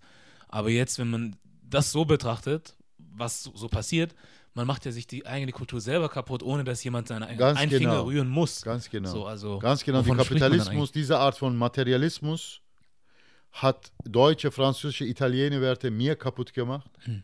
wenn er diese Werte im Leben gehalten hat, nur wegen Tourismus. Weil es Geld macht, hm. weil irgendjemand kommt, weil irgendjemand jemand danach fragt. Deswegen wurde diese Werte im Leben gehalten, manche Werte im Leben gehalten. Ja. Aber eigentlich 90 Prozent der Werte wurde durch Verbrauchergesellschaft kaputt gemacht, nicht ja. durch Muslimen kaputt hm. gemacht. Die Alkohol- oder Kneipekultur wurde nicht wegen Muslimen kaputt gegangen, wegen dem Kapitalismus kaputt gegangen. Ja. Daher, alle Teile der Europa leidet unter dieses Problem. Nein, ähm, islamische Kultur wird immer, immerhin, wenn er nicht, kein Alkohol trinkt, natürlich wird auch nicht Alkohol trinken und auch das nicht pflegen, auch in seinem Rahmen versuchen, äh, Alkohol zu verhindern. Ja. Aber nicht die Kultur über, überwältigen. Warum? Weil schon auch in der islamischen Geschichte alle christliches oder trinkende Kulturen wurden nicht verboten. Die durften nur in ihrem eigenen Rahmen produzieren und in ihr eigenen Vierteln verkaufen. Es hat auch in der Osmanischen Reich so gegeben. Letztes Beispiel gebe ich dir. Mein deutscher Freund äh, Joachim hat vor ein paar Jahren äh, äh, dorthin gegangen, wollte es mit seinen eigenen Augen sehen, hm. ob das wahr ist. In Istanbul gibt es ein Dorf, der heißt Polonesisches Dorf. Ich glaube, der ist fast 300 Jahre alt. Mhm. Damals zwischen den Katholiken Orthodoxen, keine Ahnung, Problem gab in Polen, haben die bei den Sultan Schutz gesucht. Hm. Er hat die ganze Dorf oder Gemeinschaft nach Istanbul geholt, denen dieses Area geschenkt. Dort haben die immer noch Schweinschlachterei, Weinproduktionsstätte hm. äh, und Straßennamen sogar polnisch. Das heißt, islamische Gesellschaft hat das nicht verhindert, auch Schweinszucht nicht verhindert oder Alkoholkonsum äh, in der christlichen jüdischen Gemeinde nicht verhindert. Nein, das ist Quatsch. Alles, was hier verhindert wird oder meiner Meinung nach ähm, wegradiert wird, wird im Namen der Kapitalismus gemacht. Hm. Das ist, äh, sieht so prunkvoll aus, leider diese Verbrauchergesellschaft, aber viele Werte ähm, äh, verschwendet, uns verwandelt zu Statistiken und hm. Roboter. Daher würde ich wieder zu dem gleichen Wort kommen. Wenn wir Politik machen wollen, wir müssen endlich aufwachen als Mensch. Nicht als Türke, Deutsche oder sowas weil das sind auch Namen, die irgendjemand uns gegeben hat. Hm. Ähm, wir müssen aufwachen und sagen, früher haben wir so nicht getrieben. Ja. Auch alte Gedichte, alte Erzählungen äh, zeigen uns, dass wir noch menschlicher waren, noch zugänglicher zueinander waren. Sogar wenn wir uns gegenseitig bekriegt haben, wir haben Auge um Auge geguckt. Also hm. der Schwert ermöglichte uns, dass wir uns sehen, hm. bevor wir uns töten. Hm. Also ich konnte meinen Feind erkennen. Aber heute, ich kann meinen Feind, ich versuche meinen Feind durch Whistleblower äh, zu erkennen, weißt du, durch irgendwelche Hacker, den ich nicht mal kenne, zu erkennen. Mhm. Und mittlerweile, die, sogar die Hacker sind in der Zustand, teilweise, die gehören auch zu bestimmten Regierungen. Ja. Weißt du, die mhm. nutzen die auch aus. Mhm. Und manchmal sage ich mir, niemand ist verbrecherischer als der Staat selbst. Weil der Staat hat jetzt alle Mittel, hm. alle beste Computer, Quantumcomputer, Quantumpolizei, hm. Quantumwaffen, Quantumgesetze, Quantumkontrolle, Satelliten. Ich finde, das ist das größte Schaden, die an Demokratie verursacht wurde, hm. Demokratie zerstört hat. Warum? Weil alle sämtliche Kontrollapparate im Hand der Politiker oder die ganz Reichen. Hm. Daher das zeigt schon mal, dass die Demokratie ist keine Lösung mehr. Für diese Medienzeitalter, für diese überwachende, alle Persönlichkeiten tötende, zentrale Internetzeitalter, meiner Meinung nach, wir brauchen andere Lösungen. Hm. Weil wir werden immer gläserner. Wir werden immer mit bestimmten Gesetzen komplett überwachte Person. Daher, ich finde, wir müssen in unserer Politik, wir müssen selber überwachen, die Menschen. Unsere Politik machen, so wie du machst. Du bist aufgewacht, du hast gesehen, auf diese Medien ist nicht Verlass. Einer meiner Schüler ist, macht gerade seine Doktorarbeit von meiner Kulturgeschichtsklasse. Äh, er ist in der Erziehungswissenschaften, er hat eine Master gemacht mit sehr guter Note. Also Uni hat er auch mit 1 abgeschlossen und dann direkt Super. jetzt mit der äh, Doktorarbeit. War sehr intelligenter junger Mann.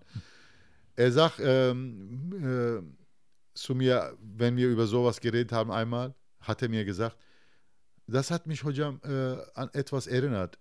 Erstes Studiumjahr, eine Medienvertreter gekommen, eine Frau, aus einem Journalistenkreis für eine berühmte deutsche Fernseher. Ja. Sie war während der Irakkrieg als Kriegreporterin dort und dann hat man Nachricht bekommen in der Hotel, äh, ISIS hat irgendeine Konvoi angegriffen, es hat Schießereien gegeben, bla bla, blutige Schlacht, bla bla bla. Und wir dürfen dorthin gehen und aufnehmen. Natürlich, wenn wir da waren, da war der Schlag vorbei, die Fahrzeuge waren völlig verbrannt, hm. also da war kein, nur eine leichte Rauchwolke, war alles vorbei. Wegen Sicherheitsgründen, klar, die haben uns, keine Ahnung, wie viele Stunden später dorthin gebracht, und, um zu zeigen, ISIS hat angegriffen und so weiter. Und dann sagt sie, das war mein erster Auslandseinsatz, erste Einsatz als Kriegsreporterin. Ich schaue meine Kollegen an von New York Times, von alles andere. Und was habe ich dann gesehen? Deutsche Kollegen, amerikanische Kollegen und so weiter, die haben äh, Benzinkanister aus dem äh, Autos geholt, hm. zu dem äh, Schlachtautos gegangen, gegossen, nochmal verbrannt. Die, dann haben sie sich vor dem verbrennende Fahrzeuge oh gestellt je. Und immer wieder so gezuckt mit dem Kopf. Mm. Dann habe ich gefragt, was ist dieses Zucken? Ja, wir müssen nachstellen, dass gerade geschossen wird. Gerade wird wieder geschossen. Mm. Sie sehen, dass alles brennt hier. oh je, oh je. Und dann Mann, sagt er, nachdem sie so ein bisschen erzählt hat, ihr letzter äh, Satz war, glaub gar kein Wort von Großmedien. Mm. Deswegen, ich lobe dich. Also das ist Politik. Das hm. nenne ich Politik, was du gerade machst. Das heißt, wir, leben, wir ne, le, nehmen, so wie die Frühdemokraten und Humanisten gesagt haben, so wie auch meine Religion sagt, wir nehmen unser Leben in unsere eigene Hand. Also nicht SPD nimmt mein Leben in, in seine eigene Hand, sogar, sondern Junior nimmt seine eigene Leben und Verantwortung in, die, in eigene Hand hm. und macht Interviews, veröffentlicht, ohne Hintergründe Junior gehört niemanden, Aziz gehört niemanden. Aziz morgen wird aufstehen, wieder in Gesellschaft sein äh, Platz nehmen und hart arbeiten, müde wie ein Hund nach Hause kommen, mhm. essen, trinken und schlafen. Ich gehöre auch zu keiner Moscheegemeinde, keine türkische Gemeinde, keine Mitglied irgendeinem türkischen Club. Weißt du, ich gehöre zu mir. Wenn mich Moschee ruft, daher gehe ich hin. Ich habe vor zwei Wochen äh, nee, vor drei Wochen in der Kirche Kalligrafieunterricht, also kirchliche Gemeinde Kalligrafieunterricht gegeben, hm. weil sie mich eingeladen haben. Das heißt, auch in Islam, Allah sagt im Koran, ihr seid für die Menschheit geschickte Gläubige. Ihr seid verantwortlich für die Menschheit. Das heißt, ich als Moslem, ich bin nicht verantwortlich durch Gott, den Muslimen zu helfen in der ersten Linie. Nein, Allah sagt ausdrücklich im Koran, ich bin verantwortlich für die Menschheit. Das heißt, Hure, Professor, Muslim, Christ, Jude, egal wer, ich bin verantwortlich für die Menschheit. Daher, ich übernehme diese Verantwortung, ich versuche, was für die Menschen Gutes zu tun, damit ich guter Muslim werde. Was kann ich Gutes tun? Ich gehe arbeiten, bezahle meine Steuern. Du fragst mich nach meiner Meinung als Bürger, also ich bin nicht Experte, ich rede hier nicht als Experte irgendeiner Sache, als Bürger, der auch ein bisschen mitdenkt, nachdenkt, was um ihn herum läuft und ja. liest. Als dieser Bürger dieses Landes, ich erzähle dann meine Meinung. Und das ist Politik meiner Meinung nach.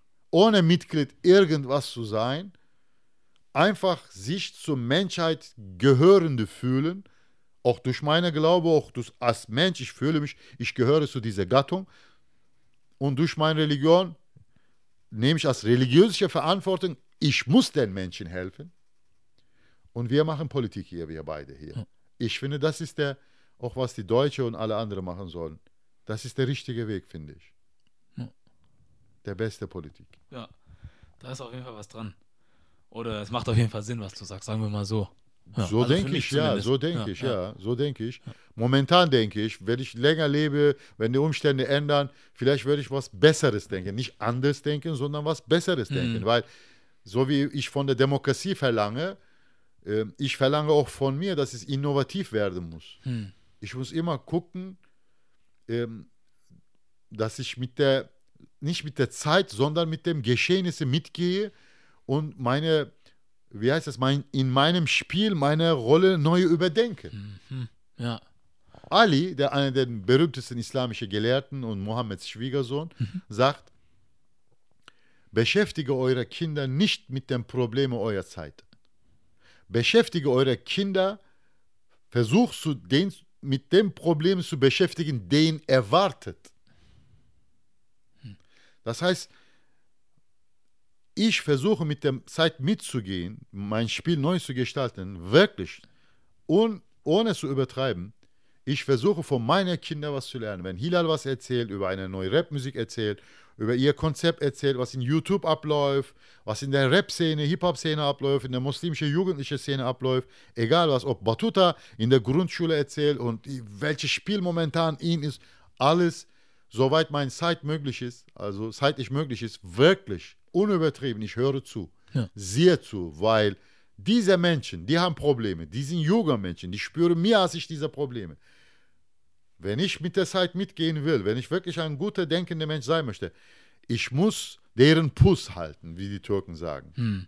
Deswegen, ich versuche wirklich die, den Puls Batuta und Hilal zu halten, damit ich sehe, welche Problem mich erwartet, wenn ich lange leben würde. Hm.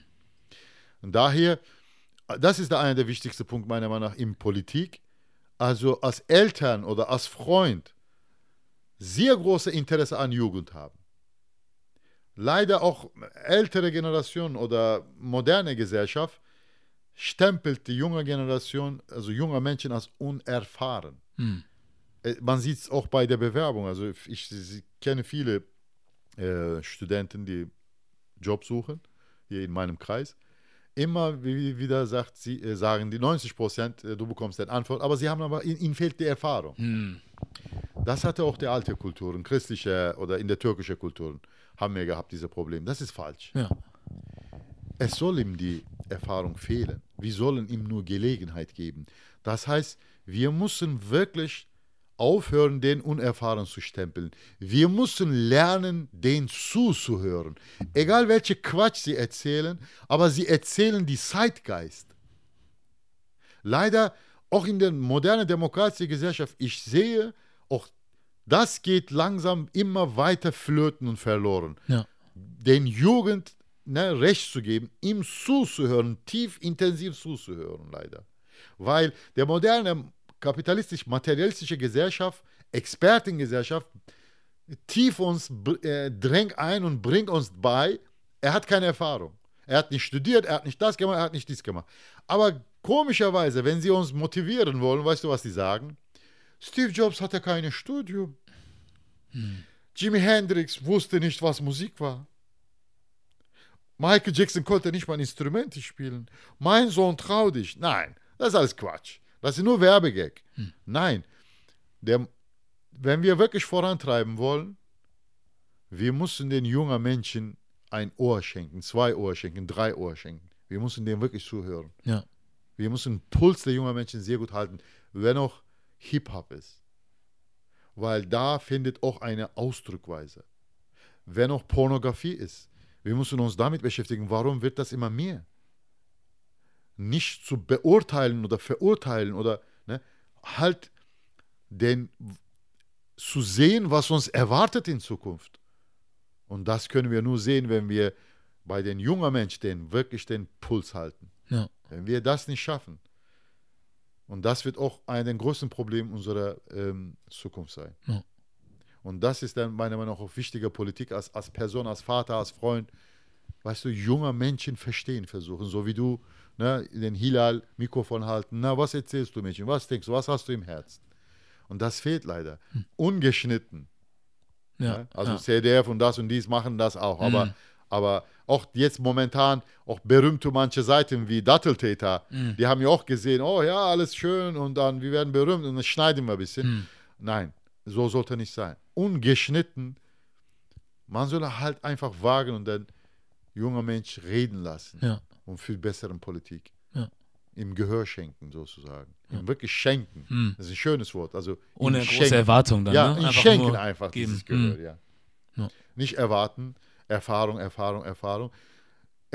Es soll ihm was widerfahren, ja. Das, soll wir, das sollen wir den jungen Menschen sagen. Es soll ihm was widerfahren. Er soll aus diesem Roman Masturbation raus, zum Beispiel. Ich sage immer, 400 Millionen jährlich werden in Deutschland, glaube ich, Romane gedrückt. Hm. Und Comicshefte und das und das. Also die Zahlen sind sehr groß. Das ist Masturbation. Hm. Masturbation bedeutet auch äh, in der Sprachwissenschaften Selbstbefriedigen. Hm.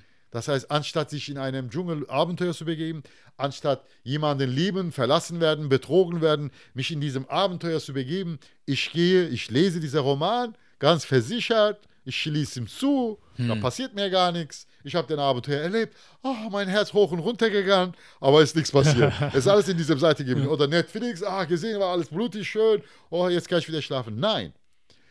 Wie sollen wirklich den jungen Menschen dieses Gefühl geben, die sollen sich nicht von Netflix befreien. Ich will nicht sagen Netflix befreien, so, so Markenfeind sein, so wie viele YouTuber machen. Nein, wir sollen ihm wirklich sagen, es soll ihm was widerfahren. So wie die Nemo, hm. ne? Ja. Äh, gesucht und dann, äh, äh, wie heißt das, diese Mädchen, diese Blau, Dori, Dori hm. sagt, hm. warum suchst du deinen Sohn?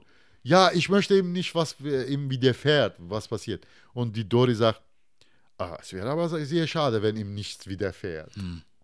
Das heißt, diese moderne Verbrauchergesellschaft möchte, dass wir alles vieles online erfahren. Aber das ist keine Erfahrung. Hm. Wir sollen wirklich junge Menschen uns alle beibringen, wir sollen wirklich etwas tun, das uns was widerfährt. Ja. Wenn auch eine Beziehung ist mit es war, glaube ich, eine ähm, Einladung von einer Zeitschrift. Ich wollte erstmal wahrnehmen, dann habe ich doch meine Meinung geändert. Ich war irgendwie enttäuscht von der, du weißt ja, Zeitungen und so weiter. Ja. Deutschland spricht, hieß es. Ja. Einfach, die Leute haben das zusammengebracht, Rede, Nazis, so Muslim, Türkis, so das und dies. Ich, ich fand das die Idee gut, wenn es so funktioniert hat, wenn die nicht geschnitten hätten. Das heißt, der junge Mensch, alter Mensch, egal was, besonders die jungen Menschen, wir müssen denen diese Motivation geben, dass sie Dinge tun, denen was widerfährt. Ja. Nicht online überfliegt. Ja, ja. Ne? Hm. Das, ist, das finde ich auch ein sehr, sehr wichtiger Punkt für Politik. Hm. Dass dem jungen Menschen, so wie du, jetzt, jetzt widerfährt dich etwas. Warum? Weil du teilst meine Gefühle, du hörst ungeschnitten meine Gefühle. Ja. Du siehst meine Mimics, du genieße meine Atmosphäre, meine Leiden, vielleicht gleich werden wir persönliche Gespräche haben und so weiter. Das verändert dich. Hm. Als junger Mensch, während dieser Interview widerfährt dich etwas. Und warum? Weil du das nicht im Namen CDF oder das oder dies tust, Geld oder für das oder Karriere, sondern weil du auf deine eigenen Füße gestanden hast und dann, du wolltest dann Menschen Gehör schenken. Deswegen dich widerfährt gerade etwas. Ja. Und das, was du tust, meiner Meinung nach, sollten die tun. Hm. Wir könnten eigentlich noch äh, sehr, sehr, sehr lange weitersprechen. Das haben wir auch in der Vergangenheit schon gemacht. Ja. Ich glaube, äh, was äh, Themen angeht oder Gesprächsstoff, äh, das geht uns nicht aus. Nee. Ähm, ich denke aber, jetzt sind wir mal vielleicht für den ersten Teil mal zu, fast zum Ende gekommen. Ähm, was mich aber noch interessieren würde, was für dich Made in Germany bedeutet, wenn du das irgendwie mal für dich so zusammenfassen könntest. Für mich wäre die Made in Germany das hier also ohne dich zu schmeicheln, wir sind Deutschland, wir leben hier, wir fühlen uns gewissermaßen mit gewissen Dingen, was uns anzieht in dieses Land, wohl. Und natürlich, wie, wie gesagt, wir möchten auch, dass das Land vorangetrieben wird, auch der Stadt vorangetrieben wird, egal ob das auch eine Stadt ist, ob mein Viertel ist. Daher, ich habe Bezug zu dieser Stadt. Ich ernähre mich von dieser Stadt. Und ich möchte auch was wiedergeben. Das ist ja die Menschlichkeit, weil ich mit der Menschen lebe. Mein Geld verdiene über die Menschen, über die Natur. Über die Natur und Geld, äh, Mensch lebe ich und erlebe ich. Also dann, wenn ich in dieses Stück des Landes was wiedergeben möchte, ne, wenn das dieses Land Hamburg heißt oder Germany heißt, dann muss auch made in, also hier hergestellt sein. Und wenn ich hier was herstellen möchte, dann muss ich über den Markt Bescheid wissen. Das heißt, was will der Markt? Weil bevor irgendjemand was verlangt, wenn ich was herstelle, dann bleib zu Hause. Also keiner nimmt das wahr oder kauft das. Das heißt, Made in, es erfordert auch den Anfrage. Ich lebe hier, ich arbeite hier und ich mag diese Stadt, ich mag dieses Land, ich möchte was geben, wiedergeben zu dieser Natur dieses Landes zu, oder zu den Menschen dieses Landes, dann muss etwas sein, dass dieses Natur und diese Menschen von dieser Natur und von diesen Menschen angefordert die, nötig. Zum Beispiel Natur will Wasser, Bäume möchten geschützt werden. Also ich muss aufpassen, dass ich in Hamburg etwas mache, dass die Bäume erhalten bleiben. Menschen, ich lebe mit diesen Menschen, teilweise, wie gesagt, ich verdiene mein Geld äh, über diese Menschen, die überwiegend Deutsche sind, ne? die ermöglichen mir, dass ich dieses Geld verdiene. Und, und ich muss dann was herstellen. Meiner Meinung nach wäre, was ich herstellen soll, ist die Multikulturalität. Das heißt, ich kenne meinen Ursprung, ich kenne auch meinen Glaube, der auch Erfahrung hat mit der Multikulturalität. Von dieser Kultur, Herkunft und Glaube, die reichhaltig, also ich finde, das ist sehr reichhaltig, wo ich herkomme und an was ich glaube. Von das verdiente Multikulturalität, ich kann diese Gesellschaft wiedergeben. Warum? Weil diese Gesellschaft braucht das. Wie gesagt, zum Beispiel Nachbarschaftspflege, Mohammed sagt, Gabriel, also äh, Gottes Engel, hat mit mir über Nachbarschaft so sehr gesprochen, ich dachte, er will am Ende des Satzes sagen, er ist dein Erbe. So wichtig war für ihn, die, hm. sagt er. Das heißt, wenn ich das habe, dann versuche ich Nachbarschaft zu pflegen. Ich hatte in Köln, Hilal weiß ganz genau, äh, eine italienische Nachbarin nach mir, also das waren die zweite Ausländer. Kurze Zeit, die haben also zwei Jahre gewohnt, weil der Mann keinen Job gefunden hatte in Manfredonia. Die sind dann gekommen. Der Mann hat in der Bau gearbeitet, aber diese Frau hat ihr Leben lang Italien nicht vergessen, äh, verlassen. Alte Frau mit zwei Kindern. Und die waren sehr einsam. Und ein Jahr später, ich habe meiner Frau gesagt, weißt du was, ich muss Italienisch lernen. Sie hat gesagt, warum? Ich habe gesagt, siehst du nicht, diese Frau geht zugrunde. Wir leben in der gleichen Gang, fünf Türen also ich bin der letzte Tür, vorletzte Tür ist die Italienerin. Keiner Deutsche redet mit denen. Keiner hat Interesse an denen. Hm. Und sie hat auch kein Deutsch. Und diese Frau geht zugrunde. Ich weiß, die erste äh, Jahr, wie sie hier gekommen ist, ich sehe ihr Gesicht, ihr Kinder sehe ich da. Diese alte, diese Frau würde niemals Deutsch lernen können. Erstmal Hausfrau. Zweitens, niemand gibt die Möglichkeit. Und in Islam in der türkischen Dasein ist sehr wichtig Nachbarschaft. Was soll ich machen? Ich muss, ich bin der Stärkere. Also wie ich eben in der Philosophie gesagt habe, die Stärkere sorgt für die Integration, nicht die Schwächere. Ich lerne die Italienisch. Und dann ich habe angefangen mit CD und das und das Italienisch zu lernen und meine ersten Wörter und das. Und die Frau hat geweint. Warum hast du nicht vorher Italienisch gesprochen? Ich habe gesagt, ja, ich konnte nicht. Aber warum? Ich habe gesagt, Wegen dir habe ich gelernt. Und da, er hat gesagt, verstehe ich falsch? So rufte sein Sohn, er konnte ein bisschen mehr Deutsch, der junge Kleine geht zur Grundschule. Er hat erzählt, sagte er, er sagt so, also für mich, warum? Hm. Ich habe gesagt, weil in meinem Kultur Nachbar ist so wichtig. Deswegen, ich habe für dich gelernt. Sie hat mich umarmt, geweint. Ich habe ein Stück zu, zu Köln gegeben. Köln behauptete, dass er eine multikulturelle Stadt ist. Und ich bin dahin gekommen, ich habe mich in Köln wohlgefühlt. Also, ich habe was zurückgegeben. Ich habe meinen Nazi-Hausmeister in Sterbebettbesuch, ich habe was zurückgegeben. Das heißt, wenn ich hier lebe, wenn ich auch sogar einen Müll auf dem Boden wegnehme, also dann, es muss sein, dass diese Stadt braucht. Wenn hier zum Beispiel Jazzclub fehlt, ich schenke diese Stadt einen Jazzclub, das ist Made in Germany. Und Made in Germany, jetzt gerade wo wir leben, soll Multikulturalität sein. nicht in der äh, Essen und Trinken. Das haben wir genug. Wir essen im Ausland ausländisch, in, in Deutschland ausländisch. Das ist genug. Wir brauchen Werte der Ausländer. Familiäre Werte, freundschaftliche Werte, diese Werte. Hm. Und das ist für mich Made in Germany, weil das, ist, das hat noch nicht gegeben in Deutschland. Und Deutschland braucht das. Hm. Das ist genau wie ein Marktprodukt. Wir überlegen zwei junge Menschen und sagen, Mann, was braucht Deutschland? Ach, Deutschland hat das nicht. Das ist das. Deutschland hat Multikulturalität nicht. Mit Sicherheit nicht. Und aber braucht das. Wegen der Probleme Vergangenheit, junge, jüngerer Zeit. Wir müssen eine Made in Germany Multikulturalität erschaffen. Aber passend zu Deutschland. Deswegen, ich habe auch Probleme, manche Architektur, architektonisches äh, Werke des Moscheebildungen auch hier in Deutschland. Hm. Weil auch in der Osmanischen Reich, man hat nie Moscheen nach osmanischem Stil überall gebaut. Man hat landespassend gebaut. Das heißt, die hätten diese Befremdung so ein bisschen überwinden.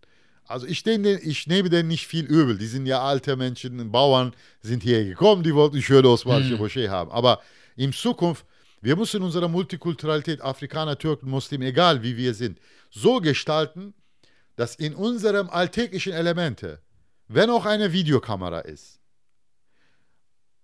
Deutschland und meine Herkunft hm. sich wirklich kombiniert zu sehen sein soll.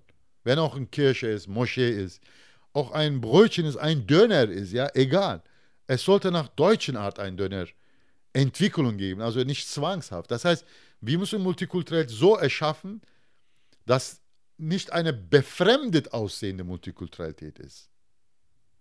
Dass er auch von den engstirnigen, eingeschlossen lebenden, verhafteten Deutsche akzeptiert wird. Dass er sich selbst wiedererkennen kann, einigermaßen. Ne? Ja. Zum Beispiel wie die afrikanische Musik in Amerika. Also als, als Sklave, zwangshaft gekommene Menschen, die haben dort Musik gemacht mit englische Instrumenten, englische Sprache.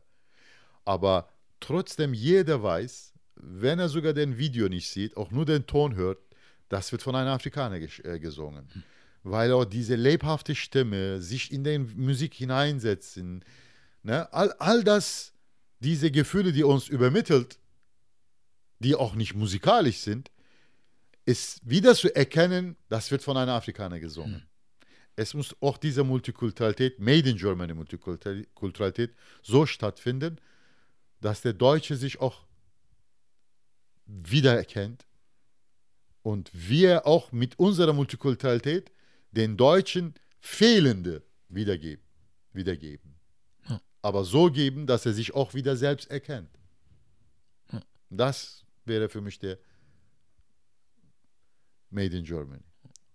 Ja, das wäre super. Schauen wir mal, was in den nächsten Jahren passiert. Schauen wir mal zusammen. Ja, ja. hoffentlich, es ja. wird besser sein. Aber für uns wird es besser sein, weil wir bleiben am Ball. Ja. Daher, wir haben nichts zu befürchten. Das ist super. Ja, hast recht.